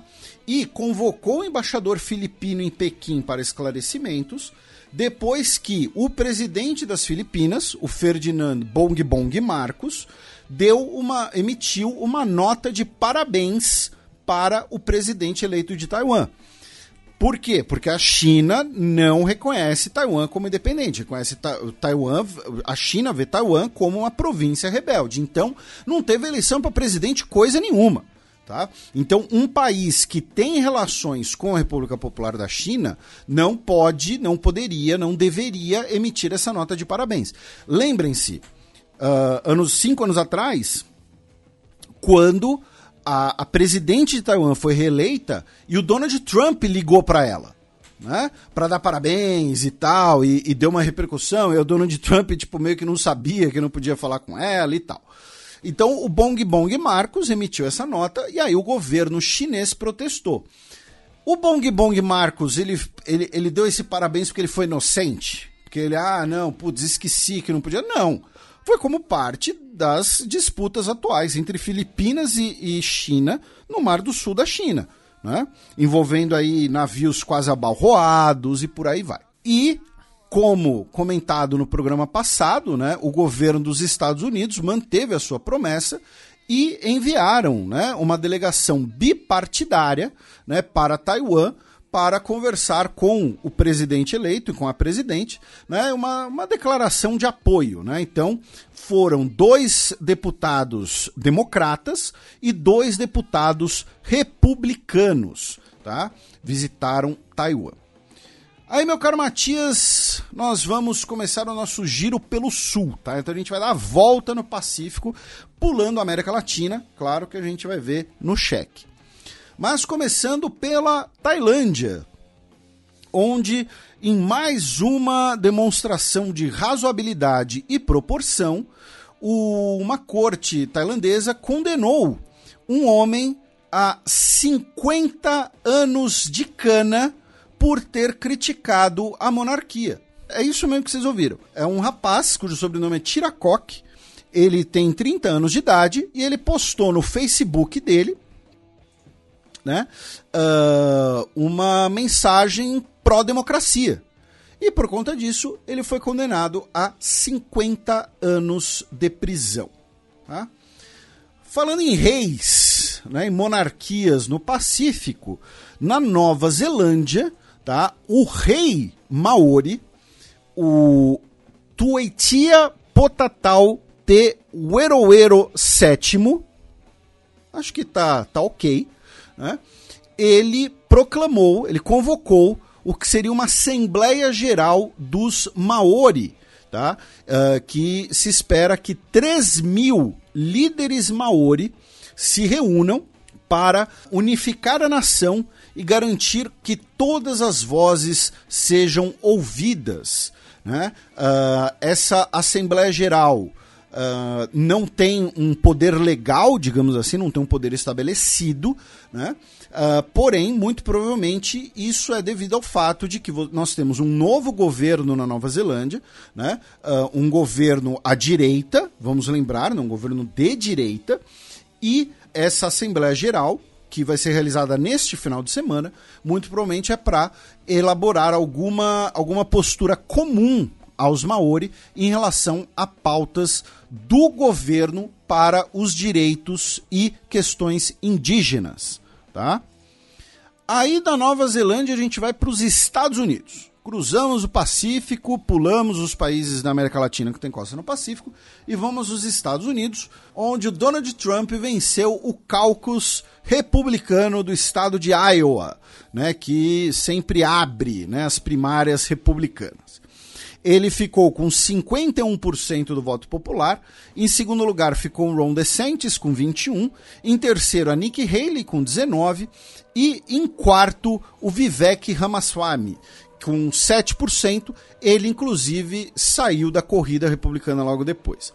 É, e tem um detalhe interessante, que uma pesquisa realizada pela NBC News o Des Moines Register e o Media Pool pesquisou né, que cerca de 43 eleitores da Haley votariam no Joe Biden caso Trump avançasse né, como o candidato republicano. Interessante, interessante. E ela. Isso de Iowa, né? Só os que foram entrevistados ali no Cáucaso. Né? E uh, o Donald Trump venceu em todos os counties do estado né, todos os condados do estado, menos em um, tá? o County de Johnson, tá? Que perdeu justamente para Nikki Haley. Só que tem uma coisa, meu caro Matias, que eu acho interessante uh, uh, colocar em, em, proporção, tá? S são duas coisas separadas. Primeiro, a gente fala aqui nos últimos quatro anos que o Donald Trump ele é a segunda pessoa que mais recebeu votos na história das eleições dos Estados Unidos. Tá? Uh, na última eleição, o, do, o, Joe Biden precisou quebrar um recorde para conseguir derrotar o Donald Trump. A recorde gente... esse que era do próprio Donald Trump no, no, na eleição anterior. Isso. Então, assim, a gente sempre lembra aqui que o Donald Trump, em nenhum momento, ele era uh, uh, ele estava morto na corrida eleitoral. É, lembrando, né, que isso são os números absolutos, né, que não quer dizer nada nas eleições americanas. É, nos Estados Unidos tem a questão né? do seu voto indireto, né? E é um voto indireto por quê? Porque o Senado conta no colégio eleitoral e o Senado não representa a proporção populacional. Só que o que eu queria, o que eu queria destacar é que o Donald Trump teve mais da metade dos votos de Iowa, perfeito. Mas só 15% das pessoas votaram, tá? Isso é interessante de, de, de mencionar. Isso não pode ser uh, uh, se, se, perder de, de, de vista. 15% não é da população geral, tá, gente? 15% dos Registered Republicans. Então não é, ah, Felipe, só votou 15% porque o resto é democrata. Não! Mesmo dentre os, os, as pessoas registradas do Partido Republicano no estado de Iowa, apenas 15% votaram. Então, é uma vitória? É. É um sinal importante? É. Ao mesmo tempo, tá? Não quer dizer que ele levou assim, conquistou, arrebatou tudo que era possível, tá?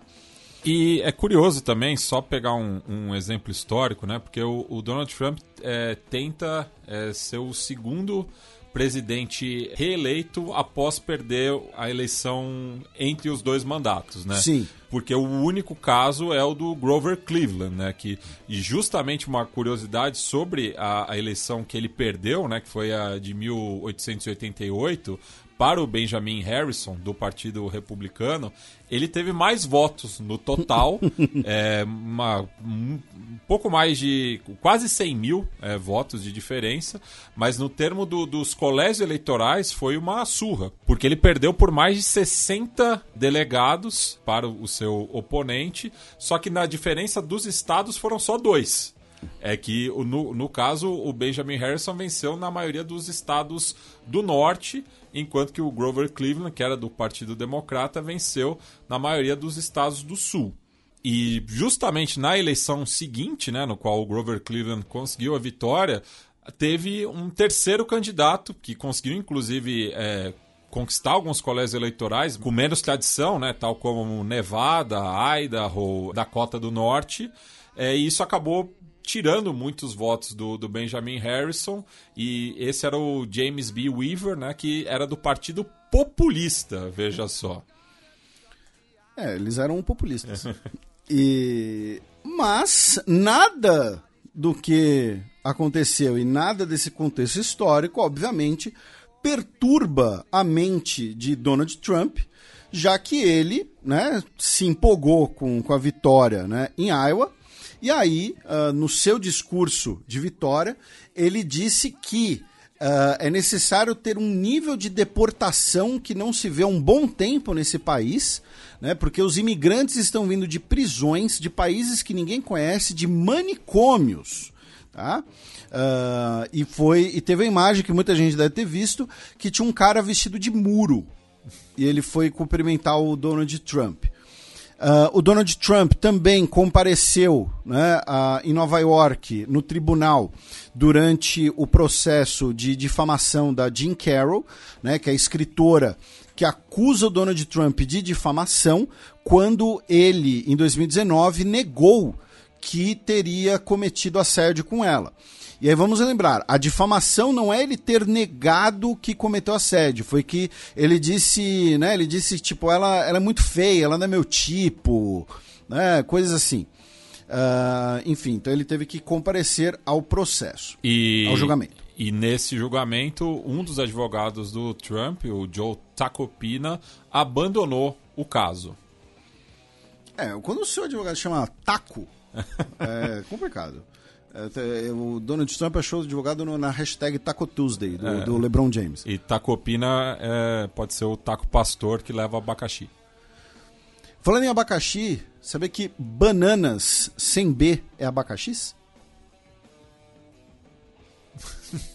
Calma aí. Eu tô, eu tô... Se você pega a palavra bananas, tira o B, vira ananás. Ah. É, uma piadinha poliglota. Olha aí, ó. É, Aí. E se você entendeu, clique no curtir. Reaja. e a Nikki Haley, né, a ex-governadora da Carolina do Sul, uh, depois, né, no seu discurso né, pós-primárias de, de Iowa, afirmou e que, os... fez parte do gabinete do Trump também. Sim, é, não, lembrar, ela, né? foi, ela foi embaixadora dos Estados Unidos na ONU, é. do governo Trump. Ela fica aí, mas na, na, ela fica falando as coisas agora, mas na hora de comer o filé, ela tava lá. É.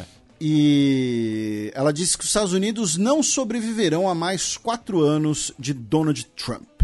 É, isso é uma opinião também compartilhada por quase dois terços dos canadenses, é, numa pesquisa do Angus Reid Institute, é, no qual 64% dos vizinhos ao norte acreditam né, que a democracia estadunidense não sobrevive por mais quatro anos de um governo Donald Trump. Aí, meu caro Matias, outras duas notícias dos Estados Unidos. Uma delas é que tivemos uma tempestade né, no nordeste uh, dos Estados Unidos. A maré causada pela tempestade chegou a 4,4 metros de altura, quebrou o recorde já medido né, desde o final do século XIX e, inclusive, destruiu né, diversas casas e cabanas de pescadores em Fisherman's Point, que é um local que era inclusive turístico, já apareceu em vários filmes, né, era preservado, né, que eram as cabanas tradicionais dos pescadores, especialmente pescadores de lagosta, né, ali do nordeste dos Estados Unidos. E a outra notícia é que o ministro de Relações Exteriores da Rússia, o Sergei Lavrov, ele recusou um convite dos Estados Unidos a retomarem o diálogo uh, para o controle de armamentos nucleares, dizendo que as conversas são impossíveis enquanto Washington oferecer apoio militar à Ucrânia. Aí, meu caro Matias, dos Estados Unidos nós vamos para o Japão, tá? com duas notícias. A primeira delas é que tivemos mais uma colisão de aviões uh, no aeroporto japonês, tá? Entre uma aeronave da Korean Air e outra aeronave da Cathay Pacific, tá? É, as imagens mostram que, que, basicamente o aeroporto de Sapporo, né, que fica bem no norte do Japão, né, na ilha de Hokkaido, o aeroporto congelou, gente. Tá? É porque tá, tá, está rolando né, uma, uma onda ártica, né, uma, uma, uma frente fria ártica no, no, no, extremo norte. O aeroporto basicamente congelou. Tá? E aí um avião derrapou na pista congelada e os aviões se tocaram, porém, felizmente, não teve grandes danos nem vítimas. E a outra notícia é que a sonda japonesa, né, Moon Sniper, da Agência Espacial Japonesa, pousou na Lua hoje. Tá? O Japão se torna, então, o quinto país da história a pousar na Lua. Porém, aparentemente, tá? a sonda está com um problema nos seus painéis de energia solar, então temos dúvidas se ela vai conseguir operar direito na superfície lunar. Mas ela pousou, então, quinto país da história a pousar na Lua. Do Japão, nós vamos para a Coreia do Norte, meu caro Matias, com algumas notícias interessantes para a gente uh, fechar esse bloco, tá? Começando por ordem cronológica, né? No último final de semana, o governo dos Estados Unidos impôs sanções contra uh, russos e norte-coreanos, indivíduos russos e norte-coreanos, que supostamente teriam colaborado entre si para a transferência de tecnologia russa para o programa de mísseis balísticos norte-coreanos. Depois, no dia 15 de janeiro, a Coreia do Norte testou um míssil e afirmou que esse teste era de um míssil hipersônico. Tá? Muito provavelmente, caso isso seja verdade, envolve justamente tecnologia russa. E aí não vamos né, querer ser babaca e levantar a plaquinha do avisei. Mas ano passado, ao comentarmos daquele encontro no extremo oriente russo né, entre o Putin e o Kim Jong-un, a gente falou que muito provavelmente se envolveria também a transferência de tecnologia, enquanto né, a Coreia do Norte produziria armamentos para enviar para a Rússia, para a Rússia utilizar na guerra. Em troca, o pagamento, entre aspas, seria a Rússia fornecer consultoria técnica, tecnologia, enviar especialistas, coisas assim. Lembrando que o programa de mísseis da Coreia e muito provavelmente o seu programa nuclear estão diretamente ligados ao colapso da União Soviética, mais especificamente a ucranianos. Tá? Os primeiros mísseis balísticos produzidos na Coreia do Norte usam motores, tá? Que são basicamente cópias de motores de modelos soviéticos via empresas e cientistas ucranianos que no início dos anos 2000 estavam quebrados. A Coreia do Norte chega oferecendo dinheiro. Parece roteiro de filme, porque tem filme com essa premissa, mas é verdade, tá? Então, assim, você tem um cientista formado na União Soviética, uh, capaz, treinado, que depois, na Ucrânia independente, está recebendo coisas de uh, 600, 700 dólares de salário por mês, chega a Coreia do Norte e fala: Olha só, te ofereço 10 mil dólares por mês para você me ajudar aqui com o meu programa de mísseis. Traz as plantas que você tiver aí, traz os desenhos, tá?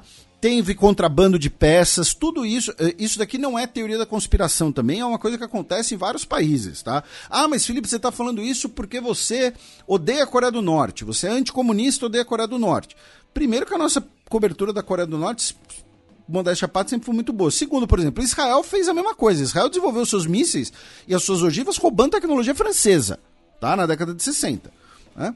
Enfim, o fato é, tivemos esse anúncio desse míssil desse suposto míssil hipersônico que certamente envolveria tecnologia russa. E aí, meu caro Matias, no dia 15, nós tivemos né, a décima ah, reunião da Assembleia Popular Suprema, que aí sim foi a principal notícia da semana. Tá?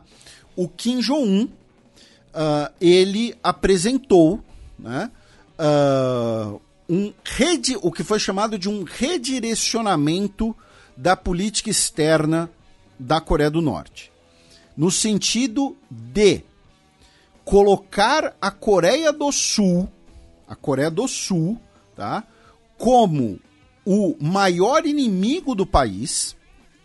Ele declarou que a unificação pacífica não seria mais possível e ordenou a dissolução de três ah, instituições, tá? Ah, no caso, o Comitê para a Reunificação Pacífica da Pátria, a Direção de Colaboração de Economia Nacional, que era para as parcerias econômicas, inclusive né, naquela área, naquela zona franca na fronteira das duas repúblicas coreanas, e a Direção de Turismo Internacional Monte Kungang. Né? Lembrando que é aquele monte sagrado para a identidade coreana, que fica no norte da península, ou seja, em território da Coreia do Norte, e que ah, ocasionalmente sul-coreanos consigam visitar. Inclusive, o ex-presidente da Coreia do Sul, o Moon Jae-in, né, foi até o monte com o Kim Jong-un. Também foi determinado que símbolos e expressões que tratem toda a população né, como uma só nação seriam removidos e também a expressão que a terra de 3 mil ris, que se refere a todo o território coreano. Uma outra declaração foi que a Coreia do Norte não buscará guerra, mas não agirá para impedi-la. E aí já vem né, algumas questões. Né? Primeiro, isso significa que a Coreia do Norte está querendo uma guerra, está indo para a guerra com a Coreia do Sul? Muito provavelmente não, porque se a gente fizer uma análise material, não faz sentido a Coreia do Sul buscar uma guerra ao mesmo tempo que envia munições e foguetes para a Rússia. A gente sabe né, que a Coreia do Norte enviou munições de artilharia e de carros de combate para a Rússia. Por quê? Porque são munições dos mesmos padrões, né? padrões de origem soviética. Tá? padrões como calibre, enfim, ah, ah, a alma raiada, né, as marcações da alma raiada, enfim. Então, nesse sentido, é improvável. Segundo, a Coreia do Norte afirmou que essas ações eram uma reação aos exercícios militares e ações hostis levadas a cabo pelo governo da Coreia do Sul. Vamos lembrar que a Coreia do Sul recentemente lançou o seu foguete, o seu míssil balístico intercontinental. E sempre realiza, né, frequentemente, exercícios militares com os Estados Unidos, incluindo né, a alocação de submarinos nucleares, bombardeios nucleares. Então, pensando numa lógica dentro da Península Coreana, assim como anos atrás a gente falou que a melhoria das relações entre as duas repúblicas coreanas era fruto do diálogo com o governo do Partido Democrático da Coreia do Sul, que é o partido pró-diálogo, pró-unificação pacífica, o fato de hoje a Coreia do Sul ter um governo do partido nacionalista, do partido que é contra o diálogo, uh, uma unificação pacífica, cujos setores defendem, desde a unificação pela, pela força até mesmo a um abandono da política de reunificação, provavelmente tem ligação com isso, né, com esse novo governo sul-coreano. E tem também o fato de que 2024 é ano eleitoral nos Estados Unidos. Então, a Coreia do Norte aumentar a sua retórica, tá? A sua retórica também significa botar o assunto da Península Coreana na pauta política dos Estados Unidos, tá? Eventualmente isso, por exemplo, o Donald Trump pode participar de um debate com o Joe Biden e falar, olha só, não, eu sou o cara que conversou com o Rocketman. Comigo que o Rocketman se comportou.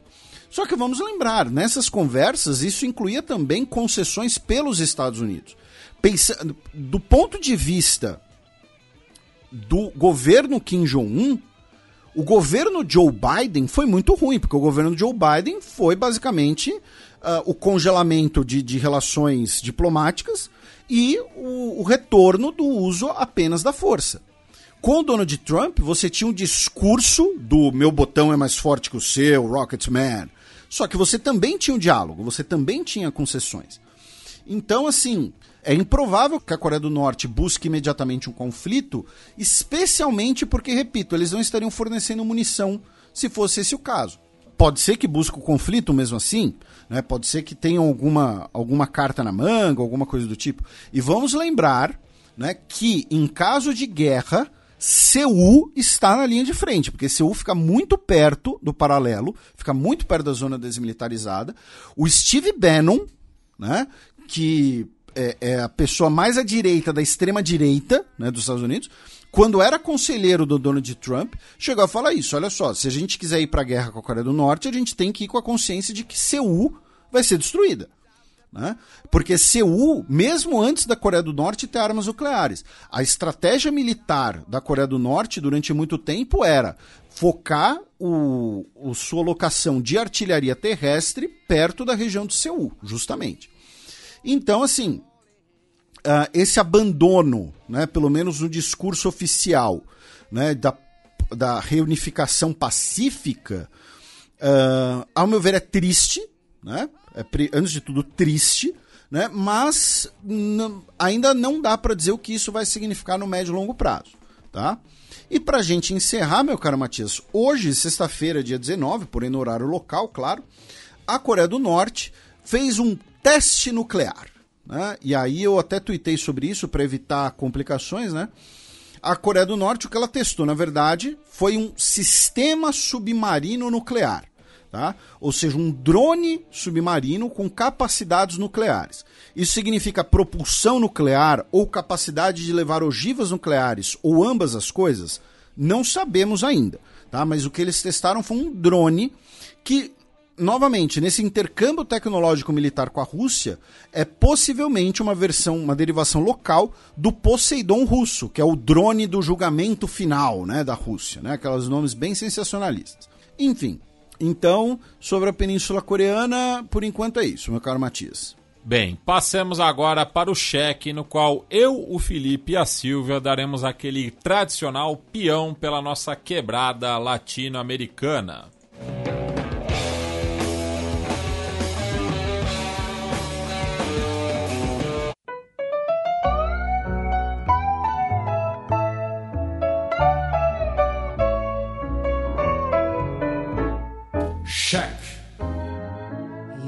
Castillo donde estaba cuando caíste en desgracia, el que siempre acompañaba tus momentos de viudez. Após tensão e com nove horas de atraso, Arevalo é empossado presidente da Guatemala. Tivemos a posse do presidente guatemalteco Bernardo Arevalo e sua vice-presidente Karim Herrera né, os primeiros presidentes de esquerda do país desde 1954, quando o país teve um golpe de Estado.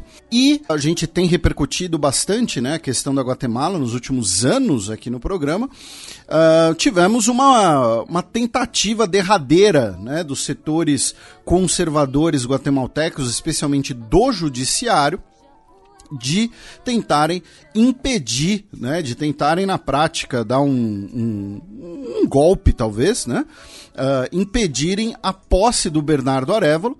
Foram cerca de nove horas de tensão, inclusive, né, estávamos aqui conversando, né, muitos dos convidados né, uh, da posse é, não ficaram até o fim, tiveram que ir embora, porém a gente já vai falar né, da, da demonstração de apoio que eles fizeram, né? Então, por exemplo, foi o caso do Santiago Penha, presidente do Paraguai, que chegou lá, uh, deu a declaração de apoio depois, mas teve que ir embora. O líder tribal castelhano, Felipe VI, arroz de festa, pra variar, tava lá, porque não faz nada da vida. Esse daí pode ficar, né? Eu acho que é a semana, né, pra ficar ali é, no, no Caribe. Pode, pode ficar, enfim. ou, ou, não, também, não quero isso pra Guatemala. É. Mas, enfim, Silvia, né, você que fala com a gente diretamente de Buenos Aires, uh, seu, seu olá e seus comentários já à vontade sobre a posse do Bernardo Arevalo.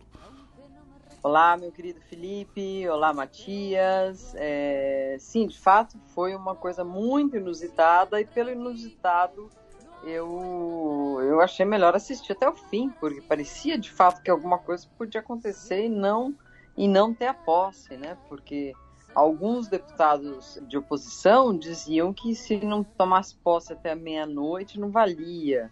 Aí depois foram ver na Constituição não tinha nada disso mas a, a principal ferramenta que eles usaram ali para atrasar o início da cerimônia de juramento foi é, esticar ao máximo possível algo que alguns colegas guatemaltecos me disseram, que é a entrega das credenciais dos deputados. Que em geral eles fazem uma leitura do nome de todo mundo e a comissão ali escolhida para isso, a junta diretiva, de sim ou não, sim ou não, sim ou não. Eles, eles esticaram isso por horas. Chegou a ter briga, não sei se vocês viram algumas imagens de briga no próprio plenário, assim, no próprio hemiciclo do Congresso. Então foi uma coisa vergonhosa nesse sentido. É, e, e, e, foi isso. Vários, vários deles foram para lá justamente para ter certeza de que ele tomaria posse e acabaram indo embora, né? O, o Boric pela manhã chegou, falou: vim só porque é a democracia que está em risco, precisamos apoiar o Arevalo. E ele ficou até onde podia. No dia seguinte, ele tinha um compromisso em Punta Arenas. É, e outros também tinham, né? Como o próprio Santiago Penha, que a gente vai, a gente vai falar mais tarde. Mas foi uma coisa que dá a sensação de que não acabou aí. Né? É, é, é, seria muito inusitado dizer, bom, agora está tudo em paz, agora o Arevalo vai governar. Não sei não, porque a própria Corte Constitucional está é, é, revendo outras credenciais, está, enfim, é, procurando pelo minhovo ali para dificultar o governo dele, que não vai ser nada fácil. É, e, e a Silvia é, fala em relação ao credenciamento, né? E cabe lembrar que não foi isso não foi só com é, legisladores do Semija, né? Que é o partido do atual presidente, mas também de, de outras legendas que não são das mais tradicionais da Guatemala, como por exemplo o Partido Cabal, que é um partido de centro-direita, né? É, mas que não é, é, também estava na, na oposição dos governos anteriores. Sim, esse cara foi afastado, inclusive. Né? E, e entra uma outra questão nisso que, que a Silvia comentou, né, do, do credenciamento, que é uh, algumas semanas atrás, né, no final do ano passado, uh, então meses já, né, uh, o, o judiciário chegou a suspender o registro do partido Semija, né? E por conta disso, queriam que os deputados do partido que foram eleitos, né, do partido do presidente, assumissem como independentes, ou seja, sem partido. E qual é a. O, a tampa. O, é, qual, qual é a armadilha nisso? Se o deputado assumir como independente, ele não poderia ocupar a presidência da casa ou a presidência das comissões. Uhum. Então, os deputados do Partido Semilha também resistiram a isso, né? Então, é, daí essa, também essa demora de nove horas. Articularam, inclusive, com outros partidos, como o partido que o Matias citou, para reverter essa decisão e assumirem com as funções plenas. Tanto que na sessão inaugural, nessa né, sessão simbólica, como a Silva mencionou, do credenciamento e tal, nessa sessão inaugural também é eleito o presidente do Congresso, né, um Congresso unicameral, que é do partido Semija. Né, é o Samuel Pérez Álvares, de 31 anos de idade, né? Então, quando eu tinha 30 anos de idade, eu estava gravando podcast. Ele tem 30 anos de idade e está assumindo a presidência do Congresso. Né? Cada um, cada um. É, e ele agora será o presidente da casa. Foi eleito com uh, ah, 92 votos a, a favor uh, dentro do, do Congresso, que é, tem um total de 160 casos, ou seja, uma maioria até confortável. Lembrando que o partido Semija, propriamente dito, tem 24 assentos. Tá? Então, assim, para ele conseguir 92 votos é porque teve muito partido que apoiou essa demanda do, do deles também. Até por conta da pressão internacional, né? Porque a, a Guatemala acabou é, virando um, um dos principais tópicos desse final de semana por conta desse processo arrastado é, da posse do Bernardo Arevalo, né? Que é, aí falando tecnicamente, né? Ele tomou posse à meia-noite e cinco é, do horário local. Então já, já, já tinha passado já, o dia. É, de, de, acordo com aquela do, do hoax, né, que rondou aí a, a, o país. É, e, e, uma coisa interessante é que é muito comum na Guatemala, e aprendi isso vendo a, a transmissão, que todos aqueles que não são do Semija, não são aliados do Semija, são chamados de integrantes do Pacto dos Corruptos. Ou seja, é, defenderam até o último momento é, que o Arevalo não tomasse posse com medo de é, processos que viriam depois. O mesmo está acontecendo com o próprio Jamatei, né? A gente pode comentar um pouco mais para frente. Já quer deixar o país também, assim como assim como os outros presidentes. E aí nós tivemos um. Essa coisa que vocês estão mencionando, né, do apoio internacional e tal, nós tivemos um, um, um desdobramento importante, né, que é, uh, dentre as autoridades uh, internacionais presentes, né, a gente já mencionou Santiago Penha, Felipe VI, também estava Xiomara Castro, presidente da vizinha Honduras, o Laurentino Cortiz, o presidente do Panamá, Luiz Abinader, presidente da República Dominicana, o Rodrigo Chaves Robles, presidente da Costa Rica, o Gustavo Petro, presidente da Colômbia, que falou que ia ficar lá até o fim, né? O Boric do Chile, o Bricenho, primeiro-ministro de Belize, a Evelyn Wever Croes, primeiro-ministro de Aruba, representando o Brasil estava o vice-presidente Geraldo Alckmin, representando os Estados Unidos estava a administradora da USAID, a Samantha Power. E eles, junto com o uh, secretário-geral da OEA, é, se reuniram ali, meio de, de, de improviso, e emitiram um, um comunicado uh, em cima da hora, digamos assim, fizeram um vídeo dizendo que apoiavam a posse do Bernardo Arevalo e que não sairiam dali enquanto ele não fosse devidamente empossado. É, e a, a, Samantha Power, que você citou, né, ela que é de é, origem irlandesa, né, é, imigrante é, nos Estados Unidos, é, representando o, o país né, nessa ocasião, e ela acabou postando né, que não existe uma questão para que o, o Bernardo Arevalo não seja presidente da Guatemala. Nós podemos chamar os dois lados para manter a calma e é, que o Congresso guatemalteco é, faça valer a vontade do povo. O mundo está assistindo. Essa, essa frase vinda de uma da representante dos Estados Unidos, né, alguém com peso como ela, né, de primeiro escalão ali, eu acho que influenciou sim. E a Samantha Power, ela ficou mais uns dias na, na Guatemala conversando, ela armou várias reuniões com os povos indígenas que vieram dos chamados cantões ali é, é, da Guatemala e que são é, a praticamente a maioria da população, nós são 48 nações em geral não se envolvem tanto com política, assim, mas eles vieram e eles estavam do lado de fora. É, então foi uma coisa que mobilizou também a população e muito. Enfim, acho que isso foi algo bastante importante também. Mas, como né, nem tudo é tranquilo, né, uh, nós já temos o Tribunal Constitucional da Guatemala, mesmo depois da posse, querendo anular a eleição do deputado Samuel Pérez para presidente do Congresso, né, dizendo justamente que uh, o Semija estaria em situação irregular e que eles não poderiam ser eleitos. Né?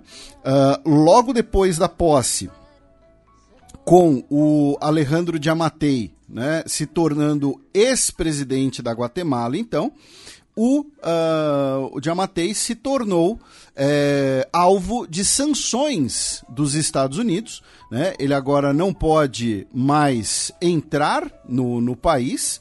Né? Uh, e o Departamento de Estado dos Estados Unidos de, é, soltou uma nota dizendo que tem informação crível indicando que Diamatei aceitou subornos em troca da sua performance uh, nas funções públicas durante a sua presidência na Guatemala. Ações que minaram o Estado de Direito e a transparência de governo. Né? Aí entra um pouco essa coisa que a, a Silva estava mencionando, né? do pacto dos corruptos e também possíveis ligações, possíveis, possíveis, né? ligações do governo guatemalteco, pessoas ligadas ao poder na Guatemala com o tráfico de drogas. Né? Não estamos afirmando nada, tá? é só uma possibilidade. A Guatemala está ali na, na rota, no Triângulo do Norte, né? embora seja um país que já é, se pacificou muito diante dos, dos demais, né? É, ainda é um problema seríssimo a questão das drogas e da imigração. Né? Então, já, o que o Jamatei vai fazer também é para se ficar de olho. Para os Estados Unidos ele não pode ir, além da sanção contra ele, os Estados Unidos também retirou a, a, o, o, visto da família dele. É, e eu não sei que outro tipo de amigos ele tem aí. Eu lembro de uma ocasião, há uns dois anos atrás, em que ele foi visitar o Ortega com muita amabilidade e tal, não sei o que. Até o, o Bukele, nesse meio tempo, falou: ah, tá escrito, né? Ele não vai conseguir ir para lugar nenhum e vai para Nicarágua. Mas enfim, pode ter sido só provocação do Bukele. De fato, se ele permanecer na Guatemala, eu acho que vai ser uma coisa negativa, porque vai ser um, um, uma figura ali em, é, contra as medidas, alimentando seu grupo político, né? O melhor era que ele saísse mesmo. É, agora eu não sei para que tipo de asilo que ele pode pedir aonde. É, e tem o fato também de que ele provavelmente pode querer pedir um asilo para evitar encana também, né? totalmente, totalmente. Ele estava tranquilo antes da eleição, porque vocês lembram quando a gente falava dos 200 candidatos que tinha e se perdia entre eles? A maioria eram de direita e eram mais ou menos aliados dele. Por isso que ele estava tranquilo. Isso tudo, a, a, o fenômeno Arevalo tirou um pouco ele do, do, do plano dele, né? Enfim, de poder ficar eventualmente na Guatemala com uma justiça amena. Agora, se a justiça vai atrás dele, ele não pode sequer ficar ali. E Matias, antes de você puxar o tema do Equador, né, uh, duas duas dicas antes do sétimo selo. A gente mencionou bastante a Samantha Power aqui, né? E ela é autora do Chasing the Flame, né? A biografia do Sérgio Vieira de Mello, né? Que saiu no Brasil como O Homem que Queria Salvar o Mundo, que é o subtítulo né, original. E a nossa querida Silvia Colombo, que está falando conosco, ela, inclusive, conversou com o filho do jornalista José Rubens Amora, lá no My News, né? Uh, falando um pouco sobre essa situação da Guatemala, né, Silvia? Pois é, conversei com ele, enfim, é, é, é, uma fonte a quem eu recorro de vez em quando, acho até que eu já trouxe ele, já chamei ele para falar com a gente no, no, no xadrez, é, e ele tá, isso, isso a gente conversou tipo meia-noite pouco, porque não, não dá para esperar até a hora do, do juramento e ele, mas ele se mostrou bastante preocupado, é, levantou a questão ali dos, dos indígenas, é, achou que é, já tinha rolado a, a, o encontro dos, dos líderes, ele disse, enfim, é, que é, pela primeira vez ele estava vendo uma possibilidade clara dele assumir o poder, mas muito pessimista com o que viria depois. Né? E a situação do pai dele, que é um fundador do jornal El Periódico, o mais importante da Guatemala, o que, o que expôs muitas das, das coisas de corrupção do Jamatei, está preso há mais de 500 dias tal, e ele está aí esperançoso de que, de que essa pena seja revista, porque é uma pena que, enfim, é, obviamente, enfim, ele é, ele é inocente, né? Basicamente a pena foi para fechar o jornal que de fato acabou fechando mesmo. Bem, da Guatemala a gente volta ao Equador, né, que foi o, o principal assunto do bloco da nossa quebrada latino-americana na edição passada, é, fazendo, pegando aqui algumas atualizações da crise de segurança pública no país sul-americano. A começar, né, pelo por uma equipe, né, de um presídio é, no Equador que foi liberada, né, estavam feitos como reféns por detentos no último domingo, dia 14. Isso, no último final de semana, Uh, os reféns que haviam sido tomados né, nos presídios equatorianos foram libertados. Eram cerca de 20 funcionários administrativos e também 158 guardas. Aí eu vou passar aqui por pela parte factual dessas notícias, e aí você, meu caro Matias, a nossa querida Silvia, fazem os seus comentários, as suas uh, atualizações devidas. Um, durante essas operações, entretanto, 43 presos, tá? 43 condenados fugiram, tá? Uh, da prisão. No dia 15 de janeiro, né, foi publicado um levantamento afirmando que 1.300 pessoas foram presas nos cinco dias né, de conflito armado declarado pelo presidente Príncipe da Banana, Daniel Noboa. Na quarta-feira, última quarta-feira, dia 17, nós tivemos uma notícia bastante complicada que o promotor César Soares foi assassinado a tiros no seu carro, tá? Foi claramente um assassinato direcionado, assim, o carro, te, o carro recebeu mais de 20 perfurações a bala. E quem era esse promotor? Ele estava responsável pelo caso da invasão daquela estação de TV equatoriana por criminosos durante uma transmissão ao vivo, tá? Nessa quinta-feira, dia 18, a polícia equatoriana disse que já prendeu dois suspeitos eh, possivelmente ligados a esse caso. Também no dia 18, a uh, Sheila de Carvalho, que é presidente do Comitê para Refugiados, uh, Comitê Nacional para os Refugiados, o CONARE, aqui do Brasil, disse que o Brasil precisa se preparar para uma possível onda migratória de equatorianos. Já hoje, dia 19, tá, nas primeiras horas do dia, a família do Fito, né, que é o, o chefão do narcotráfico, né, de 44 anos, que fugiu da prisão e cuja fuga está na origem de todos esses eventos, a família dele foi presa tá, na Argentina. Melhor dizendo, oito pessoas ligadas a ele, né, incluindo familiares, tá? Foram presos na Argentina. Eles estavam vivendo perto de Córdoba em um campo de golfe, tá? Dentre os presos estão, uh, inclusive, a sua esposa, tá? E o governo argentino já anunciou a deportação dessas pessoas uh, para o Equador. Enfim, Silvia, seus comentários. Eu começo por essa parte argentina aí, porque é, vocês já vieram para cá várias vezes. Eu só conheço Buenos Aires, o Matias que conhece o rolê inteiro. Bom, tudo, é, tudo, eu vou falar mais de, da mídia e de Buenos Aires mesmo. É, acho que muitos dos nossos ouvintes já vieram, alguns até devem morar aqui.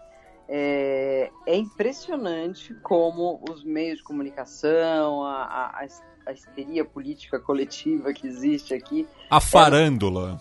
É, a farândula está falando dessa ação é, como algo heróico e histórico é, no que diz respeito a uma vitória da Patrícia Bullrich contra o narcotráfico. É, e, e, é curioso que eles nem explicam direito o que está acontecendo no Equador. As pessoas sabem que é, o, que é um narco equatoriano, é, o que tampouco está assim tão provado. Mas enfim, e, e hoje foi uma coisa curiosa porque houve questionamentos, mas escuta, essas pessoas são criminosas, a mulher dele é criminosa, todo mundo pode ser colocado no mesmo balaio, esse pode prender estrangeiro. Tá rolando de novo com o mileísmo, né, com a chegada do Milei no poder, essa coisa de expulsar imigrante, de criminalizar imigrante e tal. E a Burris mandou para todos os jornalistas aqui um release dizendo coisas assim, tipo, ah, foi um operativo inédito pela peligrosidade das pessoas que estavam envolvidas, a rapidez com que, que atuamos. Aí ela nomeia todos os policiais e majores da polícia que se envolveram, enfim, como se a Argentina tivesse dado uma, enfim, um fim no, narcotráfico equatoriano. Isso foi uma das coisas que me chamou a atenção, até porque foi apresentado sem esse contexto todo, né? É... Agora, quanto a, a, essas notícias mais recentes aí do, do, do, Equador, o que, o que me preocupa, na verdade, né, é que o Noboa não é um cara que se mostra preparado para enfrentar essa situação, né? Já reforçamos aqui que ele tem apenas 15 meses, é, e aí ele quer se reeleger. Então a gente só pode imaginar que daqui em diante ele vai fazer ações meio à sabe? Ações espetaculosas, né? Ah, tem tantos caras, tem tantos é, é, sequestradores de carcereiros. É, eu não sei o quanto de fato ele está investindo em inteligência, em, em, em políticas públicas para essas prisões. É, ou seja, atacar as razões de fundo, né? É, enfim, eu vejo ele mais, mais voltado ao, ao, ao show que o permita se reeleger é, do que é, elaborando uma, uma, medidas que de fato possam amenizar a situação. A coisa da imigração equatoriana, aí eu, eu não sei, posso concordar é, é parcialmente com o que disse a. Como chama? A. Sheila de Carvalho, diretora do Conari. É, os equatorianos estão migrando há muito tempo em grande quantidade. Inclusive, proporcionalmente, já li essa estatística em algum lugar, é o, é o país, junto ao Haiti, de onde mais saem refugiados. E não é para vir para cá, é para ir para o norte, para os Estados Unidos. Então, não sei, eu, eu colocaria isso um pouco em dúvida. Vir ao Brasil não é exatamente uma. O destino final. O destino final, né? Às vezes é aquele caminho maluco, né? Que vai, vem para o Brasil, depois vai para a Colômbia, depois pega o barco lá em Necoclí, através do Darien. Enfim, isso tudo obviamente deve aumentar e vai aumentar esse drama da imigração, claro. Um país sem, sem, sem segurança, ninguém quer viver. Mas eu acho que o Noboa não vai melhorar a situação. E é, e é ruim a gente pensar assim. Espero que seja errada. É, porque ele está adotando a, a, política meio que, que, hoje seria do Bukele, que lá atrás foi a do Felipe Calderon, né? Vamos guerra contra as drogas, não sei se é assim que ele vai conseguir resolver esse problema, que é um problema transnacional. Ele deveria estar conversando com esses outros presidentes é, que também têm facções que misturam todos esses estrangeiros, né? Enfim. Antes dos comentários do Matias, só me corrigir, eu falei diretora do Conari, ela é presidente do Conari. Tá. tá. Uhum. É, e passando os números, né? Justamente o governo Noboa, no começo da semana, disse que foram 1.327 detidos desde o dia 9 de janeiro, né? Então, do dia 9 ao dia 15, é essa a cifra de pessoas detidas é, quando foi declarado né, o conflito armado contra as organizações criminosas é, no país, no marco né, do Plano Fênix, que ainda realizou 12.974 operações 32 delas contra grupos terroristas, né? Tiveram abaixo de dois policiais, é, e enquanto que cinco criminosos considerados terroristas foram é, mortos também nesses confrontos. Já é, existe né, um dado em relação ao contrabando de armas, né, que as munições das Forças Armadas peruanas chegaram, vem chegando, né, entrando ilegalmente no Equador é, e que é, são justamente né, o, combustível para as ações criminosas das, do, das organizações é, do narcotráfico que atua né, entre os dois países. Né. De acordo com uma investigação é, promovida entre a rede transfronteiriça do Orro Público em aliança com o Vistaço e Código Vilho, é, 52% de todos os explosivos que foram apreendidos no Equador no ano passado procedem do Peru e levam né, a marca da fábrica de armas e munições do exército peruano. E complementando, né, vamos lembrar, né, a Silva mencionou a guerra às drogas, né, o considerado início da guerra às drogas é uma declaração do Nixon, né? Então, o presidente dos Estados Unidos, 71. Completou já 50 anos. Exatamente. São 50, vai fazer esse ano 53 anos que as drogas estão vencendo as guerras drogas. É, consecutivamente, né? Exatamente. Não perderam em nenhum ano. Desses. Exatamente. 53 a 0 para as drogas. Bem, do Equador, vamos para a Colômbia, né? Com duas notícias. Uma delas, né, de que a ministra do Esporte, ela foi aberta uma investigação da Procuradoria do país em relação justamente à perda, né, do, do, do dos prazos, enfim, do, do manejo é, em relação à sua pasta para a realização dos Jogos Pan-Americanos, que a gente tinha é, repercutido na semana passada, né, que não serão mais realizados em Barranquilla, é, enfim, por uma questão da, do pagamento do contrato com, os com a organização é, do, do, dos jogos. É, então foi aberta essa investigação contra a atual ministra Astrid Rodrigues Cortes. Né? Então é, isso ainda vai gerar bastante debate no país, porque foi considerado uma perda é, grande né, do, do atual governo. E também tivemos o assassinato de mais uma liderança é, comunitária, no caso o Fidel Antônio Hernandes, que estava desaparecido desde o dia 14 de janeiro e o seu corpo foi encontrado no dia 17. Né? Ele que era uma liderança ali no departamento de Antioquia, na localidade de Apartador. É, e ele foi um, um, dos cabos eleitorais do Gustavo Petro é, neste departamento, cuja principal cidade é Medellín. Né? E o atual presidente é, manifestou seu luto é, com esse crime político, mais um, é, cometido no país vizinho.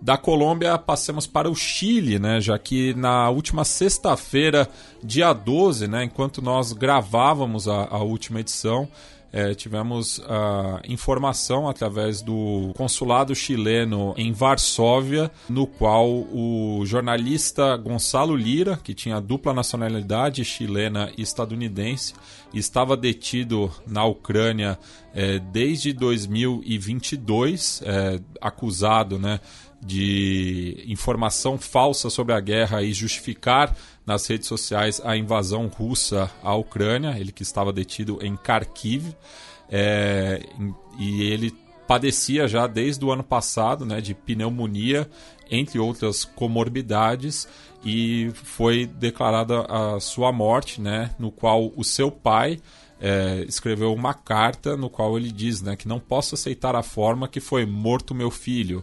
Foi torturado, extorsionado, incomunicado durante oito meses e onze dias. E a Embaixada dos Estados Unidos não fez nada para ajudá-lo.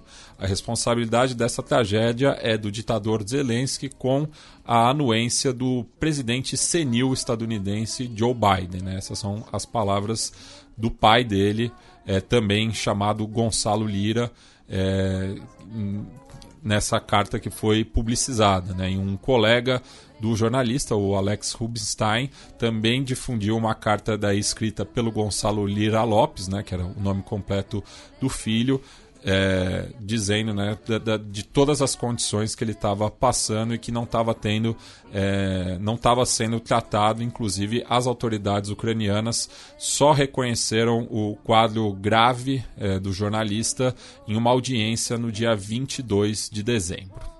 Do Chile, nós cruzamos a Cordilheira dos Andes, vamos para a Argentina para repercutir né, a troca de farpas entre o atual presidente Javier Milei com o seu homólogo colombiano Gustavo Petro no Fórum de Davos, né, que virou esse palco né, do embate sul-americano sobre, sobre o capital.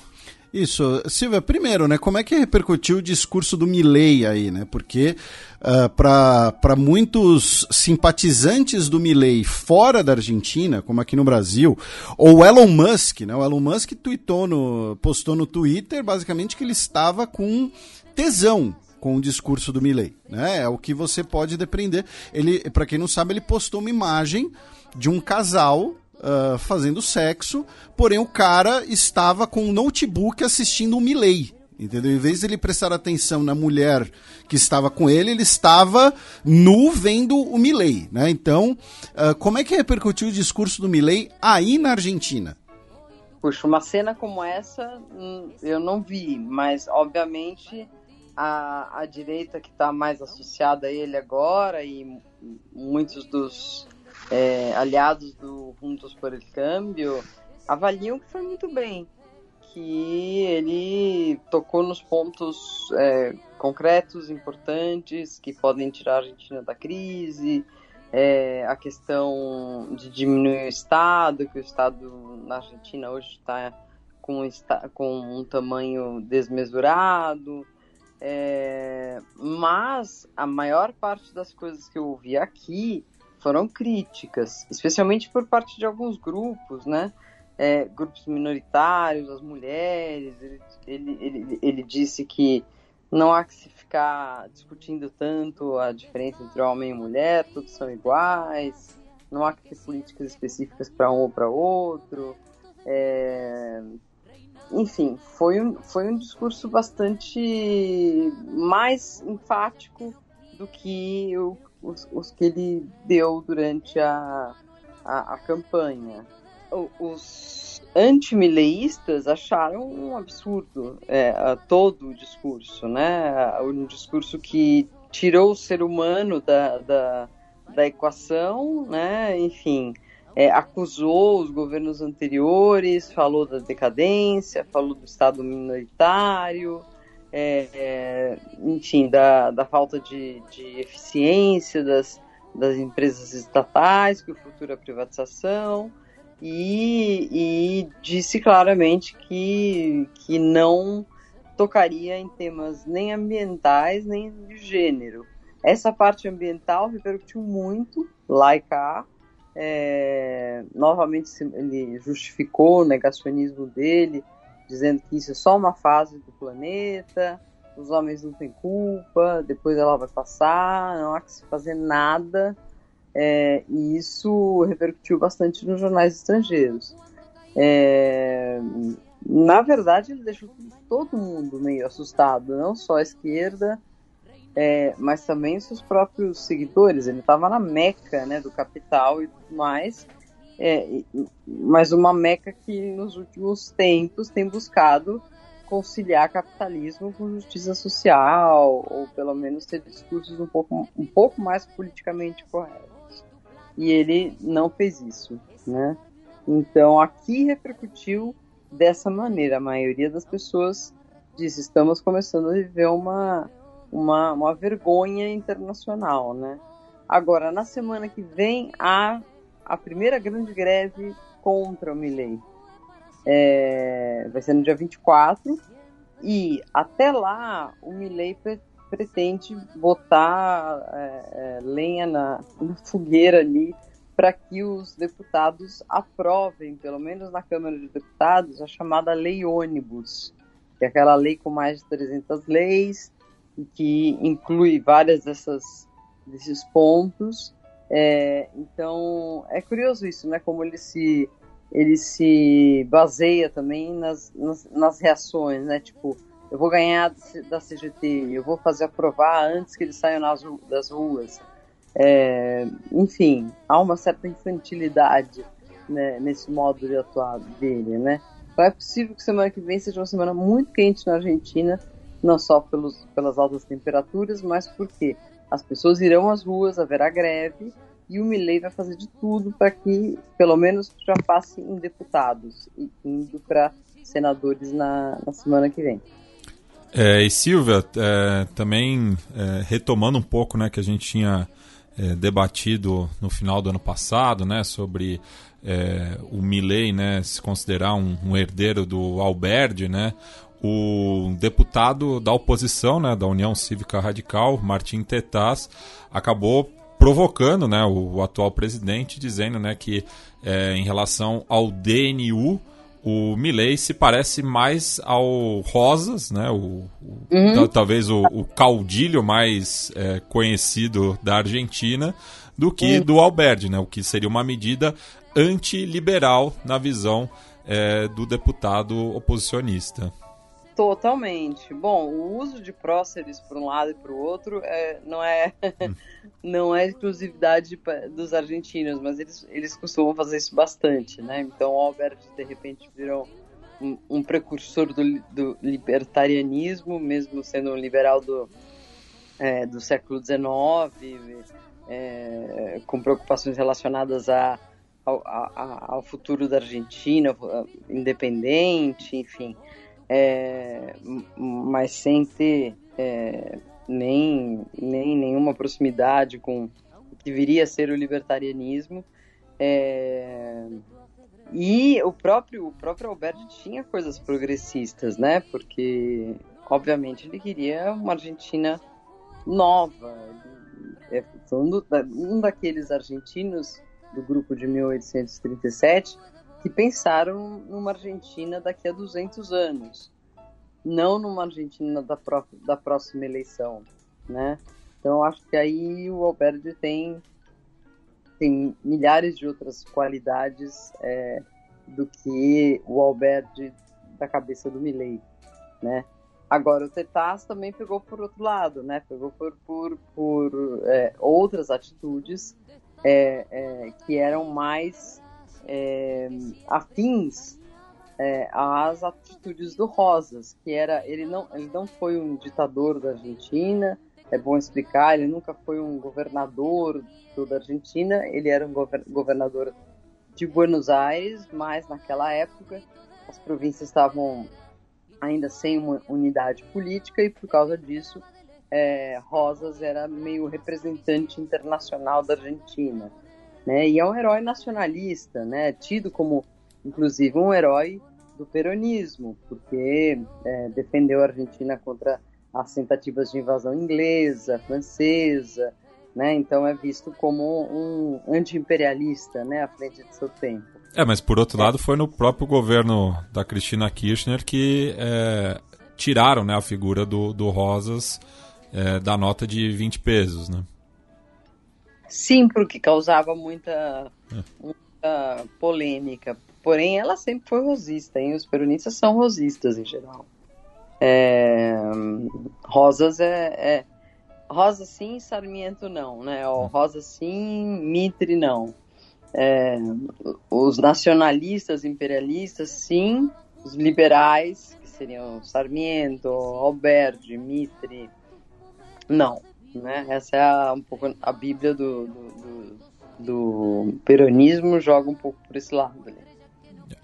É, e uma última notícia da Argentina que a Polícia Federal é, resgatou 92 pessoas que eram vítimas de exploração laboral enquanto é, foi realizada uma, uma procura né, numa colheita de alhos em Malargue, na província de Mendoza. Bem, da Argentina a gente passa agora para o Brasil com algumas notícias relacionadas à política externa brasileira. É, começando pelo fato de que o presidente Lula e uh, o presidente Santiago Penha do Paraguai se encontraram né, novamente para falar de Itaipu. Uh, ano passado a gente ficou devendo um programa focado em Itaipu. Esse ano essa dívida será saudada. Uh, a gente mencionou né, o Milley em Davos, a principal representante, né, uma das representantes né, do governo brasileiro, da comitiva brasileira em Davos, foi a ministra uh, Marina Silva, né, a ministra do Meio Ambiente e Mudança do Clima. Lembrando que a Marina Silva é uma pessoa que. Uh, eu, eu, não sei se seria justo dizer que internacionalmente ela é maior do que no Brasil. Porém, de, o, internacionalmente ela é muito grande. Tá? É, isso é, acho importante é, mencionar, até porque isso colabora para explicar né, ela ser talvez o principal rosto brasileiro uh, em Davos. O chanceler da China, Wang Yi, né, o ministro de Relações Exteriores, chegou uh, ontem, dia 18, ao Brasil, né, para o marco dos 50 anos das relações entre Brasil e República Popular da China. Uh, se encontrou com o Mauro Vieira. E hoje, sexta-feira, é possível que ele se encontre com o Lula em Fortaleza, no Ceará, né, onde o presidente Lula uh, está. Lembrando que Fortaleza já sediou, inclusive, uma cúpula do BRICS né, durante o governo Dilma. Uh, e nesse encontro entre o Wang Yi e o Mauro Vieira, nós tivemos uma não notícia, né, que não sei por que isso virou manchete, né, na qual né, o Brasil apoia, né, a, reitera a posição contra a independência de Taiwan. Né, mas assim, lembrando, essa é a posição que todos os países do mundo que têm relações com a República Popular da China têm que tomar, é a política de uma só China. Né? Uh, você defender a independência de Taiwan, você, é, é, você então é, é, estabeleça relações com Taiwan, que é o caso do Paraguai, né? por exemplo. Né? E uma das, uma das exceções cada vez mais raras, né? Exatamente. E a Agência da ONU para Refugiados uh, soltou uma nota nesse último dia 16, né, que o Matias uh, trouxe, que o Brasil é um dos países que mais acolheu refugiados do Afeganistão no mundo. 9 mil afegãos uh, e afegãs né? E muitos deles com alto nível educacional, né? Inclusive é importante lembrar, né, do caso, por exemplo, daquelas juízas, procuradoras afegãs que vieram para o Brasil. Enfim, Silvia, você que já, inclusive, já entrevistou né, o Santiago Penha, uh, seus comentários sobre essas notícias, por favor. Santiago Penha, desde o princípio, né, desde antes de ser eleito, vem elogiando muito a, o, o Lula, o governo brasileiro, esperando, esperando muito né, dessa, dessa parceria, fechando com o Lula em várias coisas. O, o que pode soar um pouco estranho é, devido à diferença ideológica dos dois, mas de fato são são eles têm muito muitas afinidades, né? E foi curioso que em seu, em seu portunhol, até, até bastante avançado, é, Santiago Penha disse que ah, eu acabei de chegar amanhã, ele queria dizer esta manhã, da posse do Bernardo Arevalo e não quis desmarcar esse compromisso, porque é muito importante para mim a questão do para o Paraguai, a questão da, da Itaipu Itaipu. E, e o próprio Lula foi, foi bastante é, também generoso nessa parte, né? Vamos rever o que, que cada um precisa de fato e vamos é, recalcular o acordo, né? Esse acordo que está para tá para ser revisto e já faz algum tempo, né? É, enfim, eu acho que Santiago Penha, é, é, diferentemente do que o próprio Lacage de Pão gostaria, né? Ele está mais pro lado do, do, Lula do que pro lado dos, dos, dos direitistas aqui da, da América do Sul, né? Enfim, não há programação de visita do Santiago Penha com Milley, muito menos com Lacage Pou, não há sinalização dessas visitas. Então aí também a gente fica com uma, uma outra dúvida aí que o que vai ser do Mercosul, né? Bem, do Brasil a gente cruza a fronteira com o Suriname, né? Ainda repercutindo a notícia relacionada ao ex-ditador do país, é, que agora está desaparecido. É, o, ele foi dado como foragido, né, pelas autoridades do Suriname. Lembrando, Suriname teoricamente não é um país da América Latina, mas a gente dá aquela roubadinha, né, nosso vizinho e tal, pá. Enfim, né? Uh, o Sidorf fala português, né? Casado com uma brasileira. Casado com uma brasileira, né? Passou lá por aquele perrengue, né? De jogar no Botafogo e tal. Mas, enfim, o, o ex-ditador Desi Buterse, ele foi dado como foragido, né? Já que semana passada, a gente comentou, ele finalmente, né? Depois de décadas, foi condenado pelo assassinato de 15 uh, dissidentes políticos em 1982. Ele que está com 78 anos de idade. Bem, e do Suriname a gente vem para uma notícia mais regional, né? Já que, de acordo com a Organização Mundial das Alfândegas, é, 80% do contrabando mundial é realizado na América Latina, né? E por por esse motivo né, que foi realizado o seminário Gerando Alianças Frente ao Comércio Ilícito, realizado em Santiago do Chile, que convocou né, representantes das câmaras de indústria e comércio de Argentina, Bolívia, Chile e Peru. É, e a, a e a ministra do Interior e Segurança Pública do país anfitrião desse evento, a Carolina Torrá, ressaltou né, que existe uma relação entre a pobreza, o comércio ilícito e o aumento dos índices de criminalidade na região. Nas palavras dela, quando um lugar não tem desenvolvimento econômico, quando o Estado não está ou chega tarde, a vulnerabilidade dessas comunidades para ser capturadas pelos grupos criminais é muito maior, né? E daí pegando algumas notícias da região, né, em relação ao contrabando, né? O governo boliviano diz que houve um atentado criminal de contrabandistas que gerou a morte de alguns militares, né, no, no país na última semana, né? Esse ataque aconteceu em Vijamontes eh, na segunda-feira da semana passada, levando né, à morte de cinco militares, né, justamente na, na luta né, contra o contrabando na região, de acordo com o, o vice-ministro da luta contra o contrabando, Daniel Vargas, que qualificou esse ato como criminoso e aleivoso, né? E também tivemos uma outra notícia relacionada à Bolívia, né? Que depois de 16 anos a polícia voltou a ingressar na zona vermelha do Chapare e destruiu 25 fábricas é, de cocaína, né? É,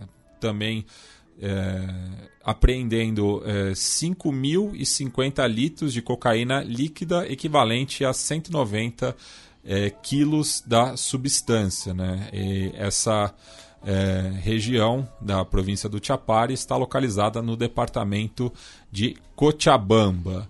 E por fim, né, uma notícia só para quebrar um pouco o gelo, né, que foi bastante é, repercutida né, pelos nossos ouvintes, já que o cantor e ex-goleiro espanhol Julio Iglesias foi surpreendido é, em um aeroporto na República Dominicana é, e porque estava é, transportando 42 quilos de alimentos. Olha só. Então, gerou até um, um, mini incidente diplomático, né? O governo dominicano pediu desculpas, mas ele estava levando framboesas, rúcula, cogumelos, mirtilhos, alface, feijão e a selga na bagagem, né? Ele que tem fama de viajar com comida. Pô, você vai ser detido por causa de rúcula e a selga? Pô, se, se fosse uma farofa de carne do sol, uma coisa assim, Paçoca. Assim, é, agora rúcula e a selga?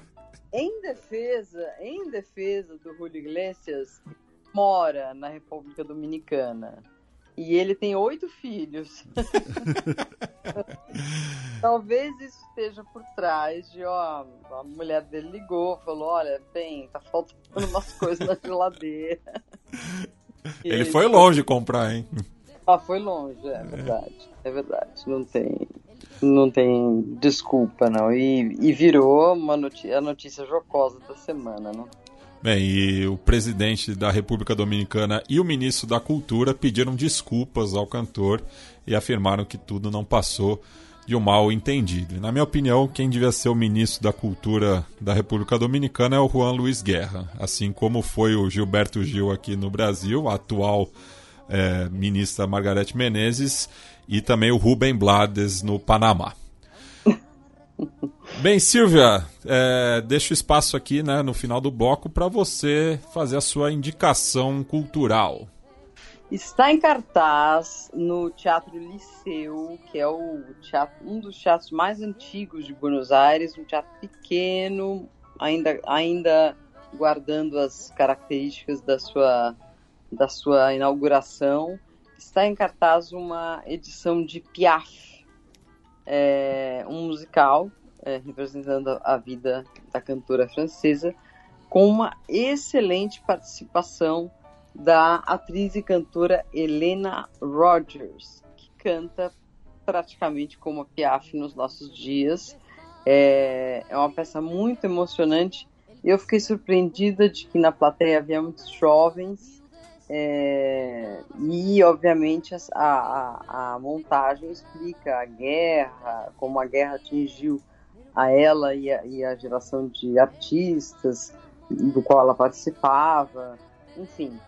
É, é, voltar a viver em Buenos Aires é, é, é ter acesso a boas peças e quem, vem, quem vier para cá nos próximos meses, fique de olho na carteleira, porque tem muitas coisas interessantes acontecendo. Bueno, nessa semana, excepcionalmente, não teremos a coluna da professora Vivian Almeida, então passemos para o segundo bloco do Giro de Notícias. Sempre pode cambiar, se pode volver, se pode provar.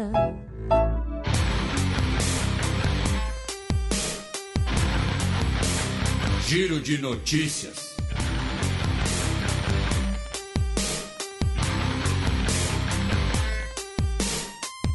Notícia da terça-feira, dia 16 de janeiro. Rebeldes tomam outra cidade importante em Myanmar.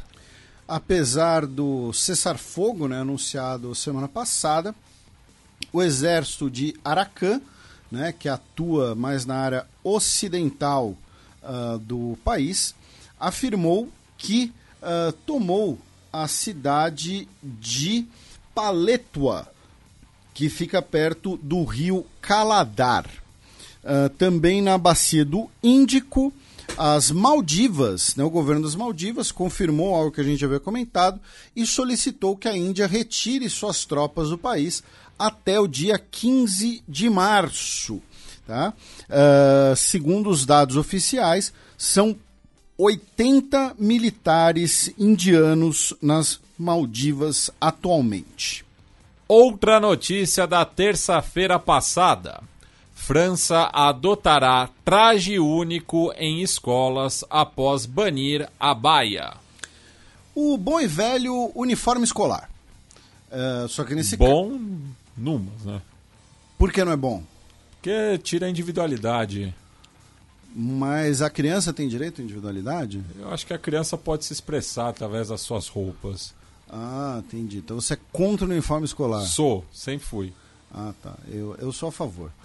Porque quer. É, sei que você quer. É, isso aí, tem que ser doutrinação, entendeu? Tem que. Another brick in the wall. É...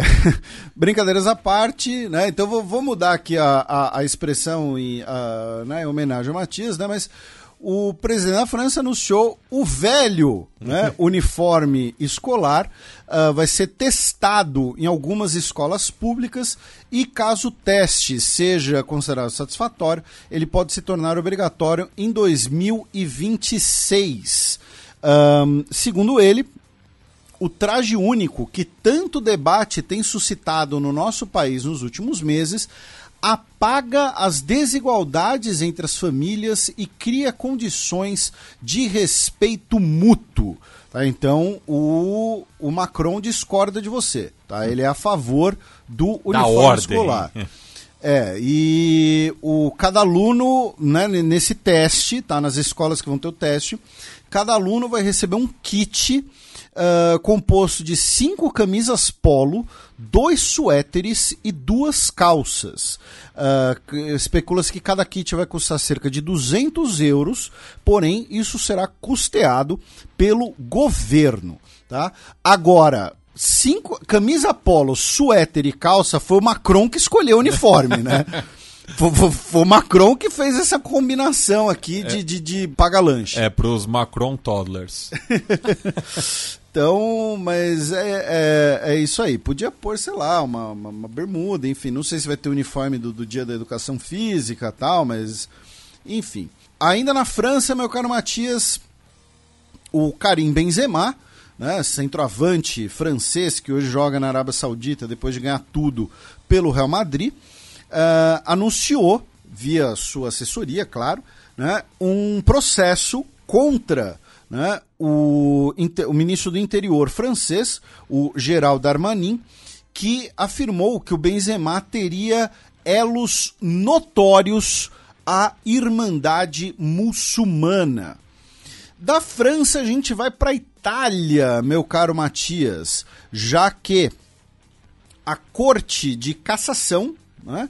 A, a, o que seria ali mais ou menos o STJ da Itália, né? não é o STF, é o STJ da Itália, afirmou que a saudação fascista só é um crime se consistir em perigo à ordem pública ou poder levar à reabilitação do partido fascista.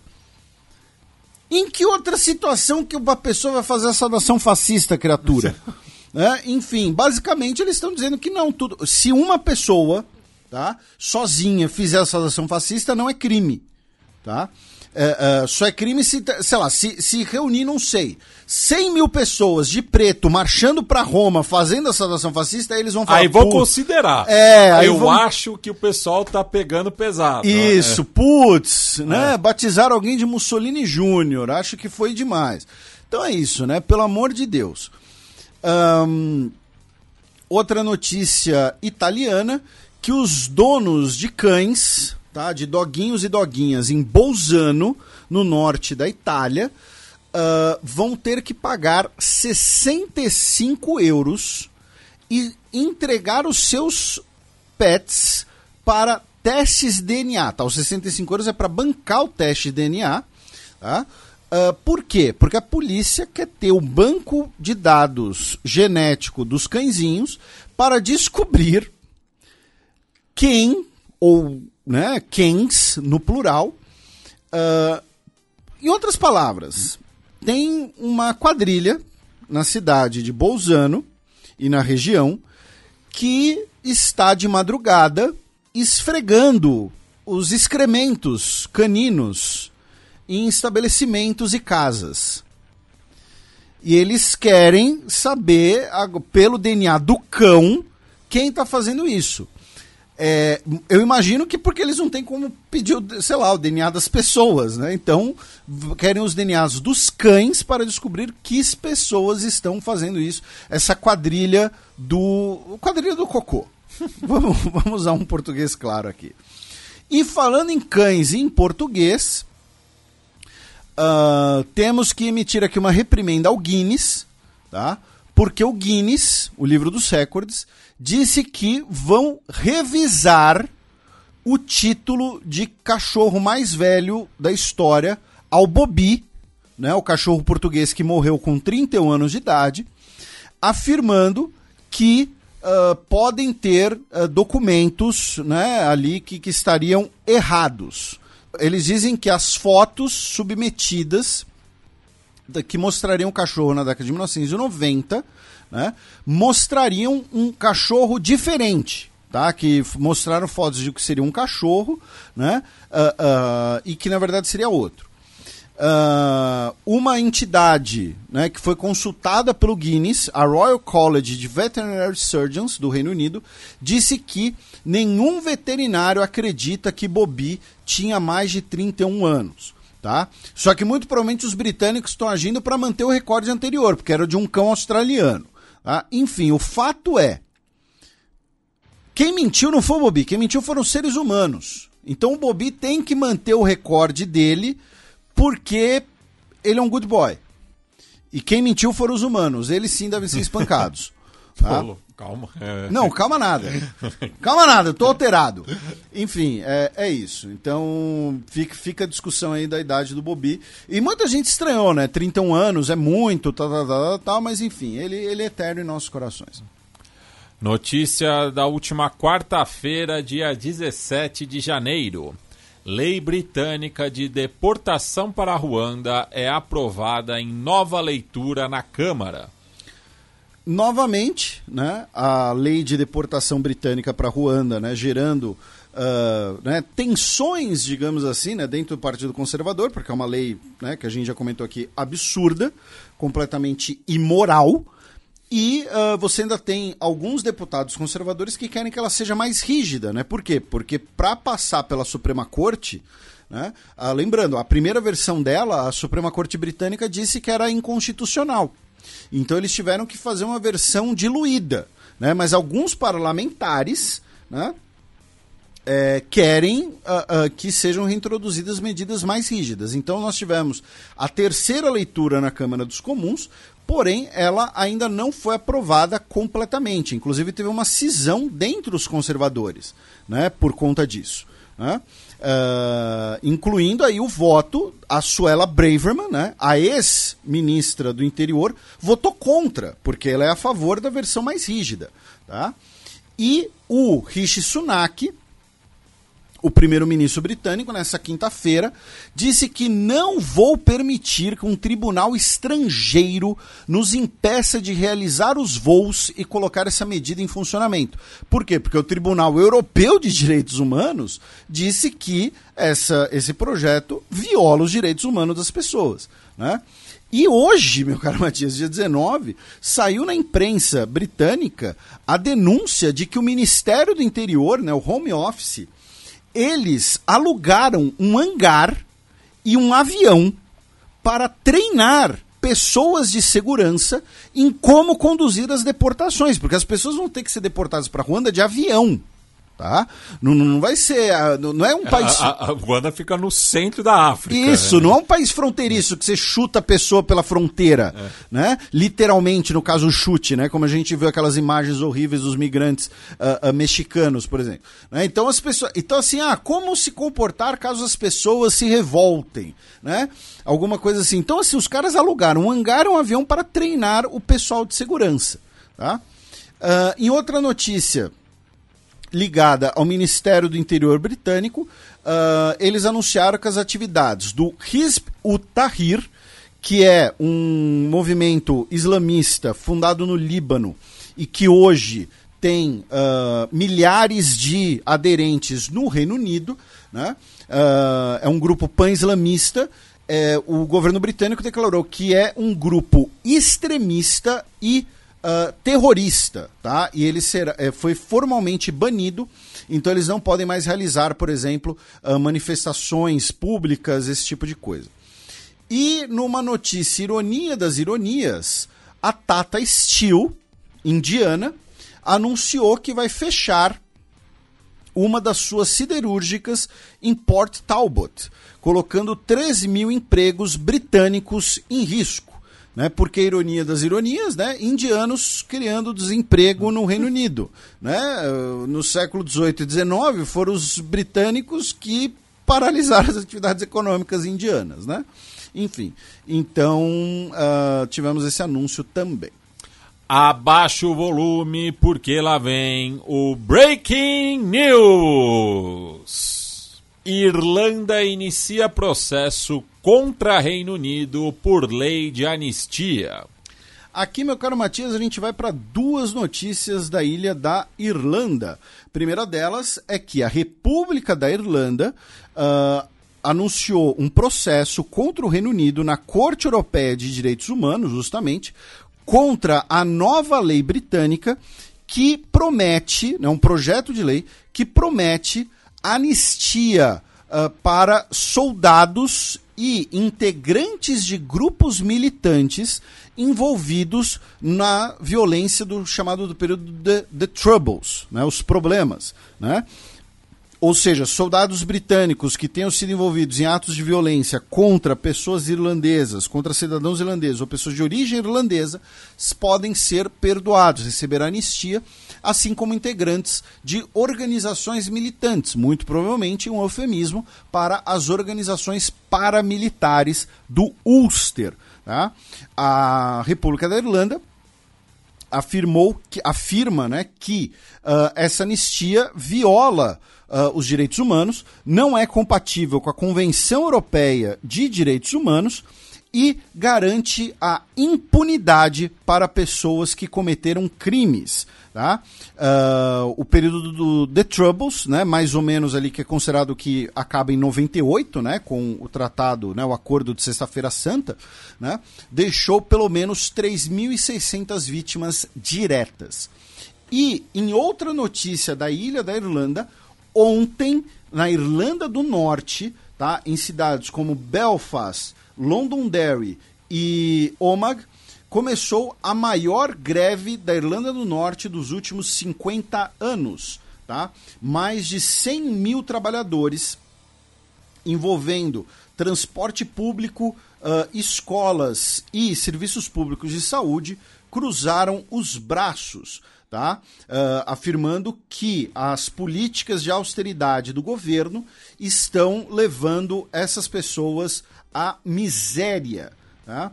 Uh, essas foram as palavras do Gary Murphy, do Irish Congress of Trade Unions. Bem, passemos agora para a premiação que não altera a cotação nem do euro ou da libra esterlina, mas a gente gosta de tirar onda mesmo assim.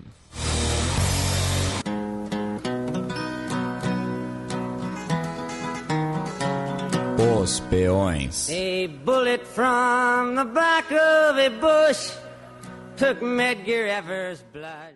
Bem, Felipe, o peão isolado vai para um mau perdedor. O peão isolado vai para o Alejandro Diamatei, ex-presidente da Guatemala e agora alvo de sanções pelos Estados Unidos por supostamente corrupção, supostamente suborno, supostamente narcotráfico, supostamente tentativa de um monte de coisa, enfim. E o judiciário dele também não, né, não é muito melhor. E o peão promovido, seguindo a tradição do programa. Peão promovido vai para o Lai Ching-te, o novo presidente da República da China, da província rebelde, de Taiwan, enfim, como preferirem interpretar. Bem, passemos agora para as dicas culturais.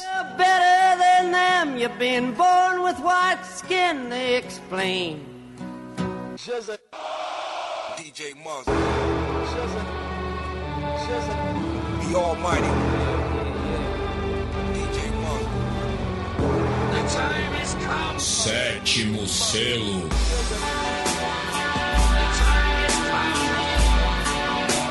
Bem, Felipe, qual que é a boa para os nossos ouvintes? Então, meu caro Matias, a gente costuma gravar o programa de sexta-feira, mas às quartas nós usamos rosa. E em 2024, né, no dia 30 de abril, teremos os 20 anos do filme, do clássico Meninas Malvadas. Né? Embora não seja a semana exatamente do aniversário, né? Uh, teve o anúncio agora do, do, remake e tal, que inclusive vai, né, vai ter a Tina Fey, né, de novo, que é, que é, a, é a roteirista do sim, filme original, sim. né? É.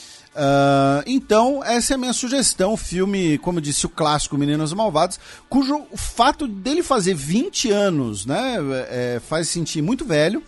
E, enfim, é isso. É a minha dica. As quarta-feiras usamos rosa. Bem, a minha dica cultural é o penúltimo filme do diretor britânico Ken Loach. Você não estava aqui no original Sorry We Missed You. É um filme que segue, né, o, o, forma uma trilogia junto com o Eu, Daniel Blake e o último que foi lançado ano passado, que é The Old Oak, é, que ainda não tem tradução, mas deve ser o, o velho Carvalho né? Ou que é Carvalho. Sim, é. pode ser o, o, Carvalhão. O Carvalhão, enfim. um filme que trata sobre a uberização, né? Um filme, enfim, é, bastante pesado. O filme tá no MUBI, né? Serviço de streaming. Inclusive, estamos com o e-mail aberto aí, se a MUBI quiser anunciar aqui no programa. Fica à vontade. Comercial arroba xadrezherbal.com. Pois é, e já indico também, assim, pra, eu, foi o que eu acabei fazendo, né? Eu vi esse filme, fiquei bastante impressionado. Então, para conseguir dormir, né? É, não pelo menos com uma outra mensagem, eu acabei reassistindo o clássico que vai completar agora também 25 anos, é, Como Enlouquecer Seu Chefe, do Mike Judge, né, criador de Beavis and Butthead, que é uma comédia satírica sobre o mundo corporativo é, no final do século passado. Né? Então, esse tá já no Star Plus. Né? Então, fica aí a dica desses dois filmes é, que são é, tratam né, de temas é, correlatos, mas tem mensagens bastante é, diferentes e até o tom. Então essas são as minhas duas indicações. Felipe, temos recados dos nossos ouvintes, considerações finais. Bem, como sempre, agradecer todo mundo que nos ouve, que nos divulga, né? O último programa ficou com mais de seis horas né? Então exigiu aí um, um, apoio grande do pessoal, agradecer o retorno né? Uh, de, de todo mundo. Uh, um abraço para o Vender Silva. A Jade Barreto uh, disse que as leis da Coreia do Sul relacionadas à droga são aplicadas aos seus cidadãos independente de onde, de onde eles estiverem. Tá? Então, por exemplo, se a pessoa é, ela conta que, inclusive, uma pessoa que viaja para fora do país, quando volta para o país, pode ter que fazer teste para provar que não usou drogas. É, um abraço para o Matheus Araújo, o Dentinho. Um abraço para o Lucas, para o nosso querido Igor Coura de Mendonça, né, que lembrou aquela história de que a bandeira do Brasil deveria ter a palavra amor né, por conta da história da bandeira do Kirguistão, ele perguntou: Me parece que isso é meio lenda, certo? Não, era, é, não é que a bandeira deveria ter, é que era o lema do positivismo. Mas os milicos acharam que ah, já era demais. Queremos ordem, progresso, amor, tanto faz. uh, um abraço pro Elvis Dias, que pediu um abraço para a professora de Relações Internacionais e diplomata de carreira de Cabo Verde, Stephanie Duarte Vicente. Tá? Então, uh, um abraço para Elvis Dias e para Stephanie Duarte Vicente, que deve estar tá feliz com a seleção de Cabo Verde, né? Os Tubarões que foram hoje para as oitavas da Copa Africana de Nações. Isso, com duas vitórias. E outra notícia também boa de Cabo Verde, que foi o terceiro país africano a eliminar a malária é, anúncio é, da Organização Mundial de Saúde. Então se junta aí a outro país insular, né, o, o arquipélago de Maurícios, das Ilhas Maurícios, e a Argélia. Mas eles eliminaram a malária na fase de grupos ou na, na eliminatória? Ah, você levantou, vai. Você, levantou. Uh, um abraço pro Henrique Silva, pro Fabiano Júnior, pro Guilherme Lins, que disse que Duke Nukem é melhor que Quake para o Murilo Albertini, que disse que, que, tem 18 anos, que é nosso ouvinte desde os 15 e ele foi aprovado em Ciências Sociais pela UEL. Tá? Então, um abraço aí para o Murilo, parabéns pela aprovação, esperemos que goste do curso. Uh, ele que não quis fazer história, preferiu Ciências Sociais, tudo bem, não posso falar, fazer nada. E que uh, o Santástico volte para elite do futebol. Pena que não vai poder ver o Santos em Londrina, porque o, o Tubarão foi rebaixado para a Série C. O Cristiano Giovanni dos Reis disse que você confundiu o animal mitológico quando a gente está falando de Equador. Porque o animal, o monstro que você corta uma cabeça e nasce outra é a é, Hidra, é a Hidra não é, é, a Quimera. Não é a Quimera, é tá? verdade. Tá? Ele que nos fala diretamente de São João del Rei, Minas Gerais. E finalmente a Júlia Machado, que sentiu falta do Mickey na capa do programa e que nós somos os companheiros de cozinha dela, ela que manda um abraço diretamente da fronteira da paz. É, eu imagino que é, é Uruguai, né? é. é, Uruguai e Brasil. Você vai me dizer que ela é sua prima agora também. Qual o nome? Desculpa. Júlia Machado. Não, não, não conheço. Mas não sei, pode ser. vai saber. Mandar um abraço para o Diogo Maia de Carvalho, é, que nos parabenizou por mais uma edição do Xadrez Verbal. Agora sim, 2024 começou para valer. Ele que nos manda abraço de BH. Estarei em BH aí, viu? No, tem, tem um jogo que vai rolar é, começo do mês que vem. Estarei lá em BH. Aproveitar e mandar um abraço também para o Pedro Gustavo de Paula, é, nosso ouvinte lá de Pernambuco. Ele falou que o janeiro estava meio na bad, só a gente para salvar. Mandou um cheiro pro Felipe e saudações tricolores do maior do Nordeste, o Santa Cruz. E antes da música de encerramento, gostaria de indicar uma, um workshop que vai acontecer no dia 31 é, lá no Sol e Sombra 2, na rua Conselheiro Ramalho 945, que é aberto a mulheres, pessoas não binárias e homens trans que querem ser DJs. Né? Então é um workshop é, para iniciantes com a DJ Maria Malassangre. É, e que tem uma contribuição de R$ reais. Essa oficina está sendo organizada é, entre a Tingona La Fiesta e o Sol e Sombra. Então entra lá no arroba Tingona La Fiesta no Instagram para maiores informações. E a música de encerramento foi uma indicação do Felipe, já que ontem completou 35 anos da indicação do Stevie Wonder ao Rock and Roll Hall of Fame, no que ele foi o artista mais jovem a receber essa honraria. É, naquela ocasião também foram indicados os Rolling Stones, os Temptations, o What's Redding e Dion Dimucci e ele acabou apresentando é, no final do evento um de seus sucessos, Uptight, Everything's Alright. Então é com essa música que nós encerraremos mais esta edição.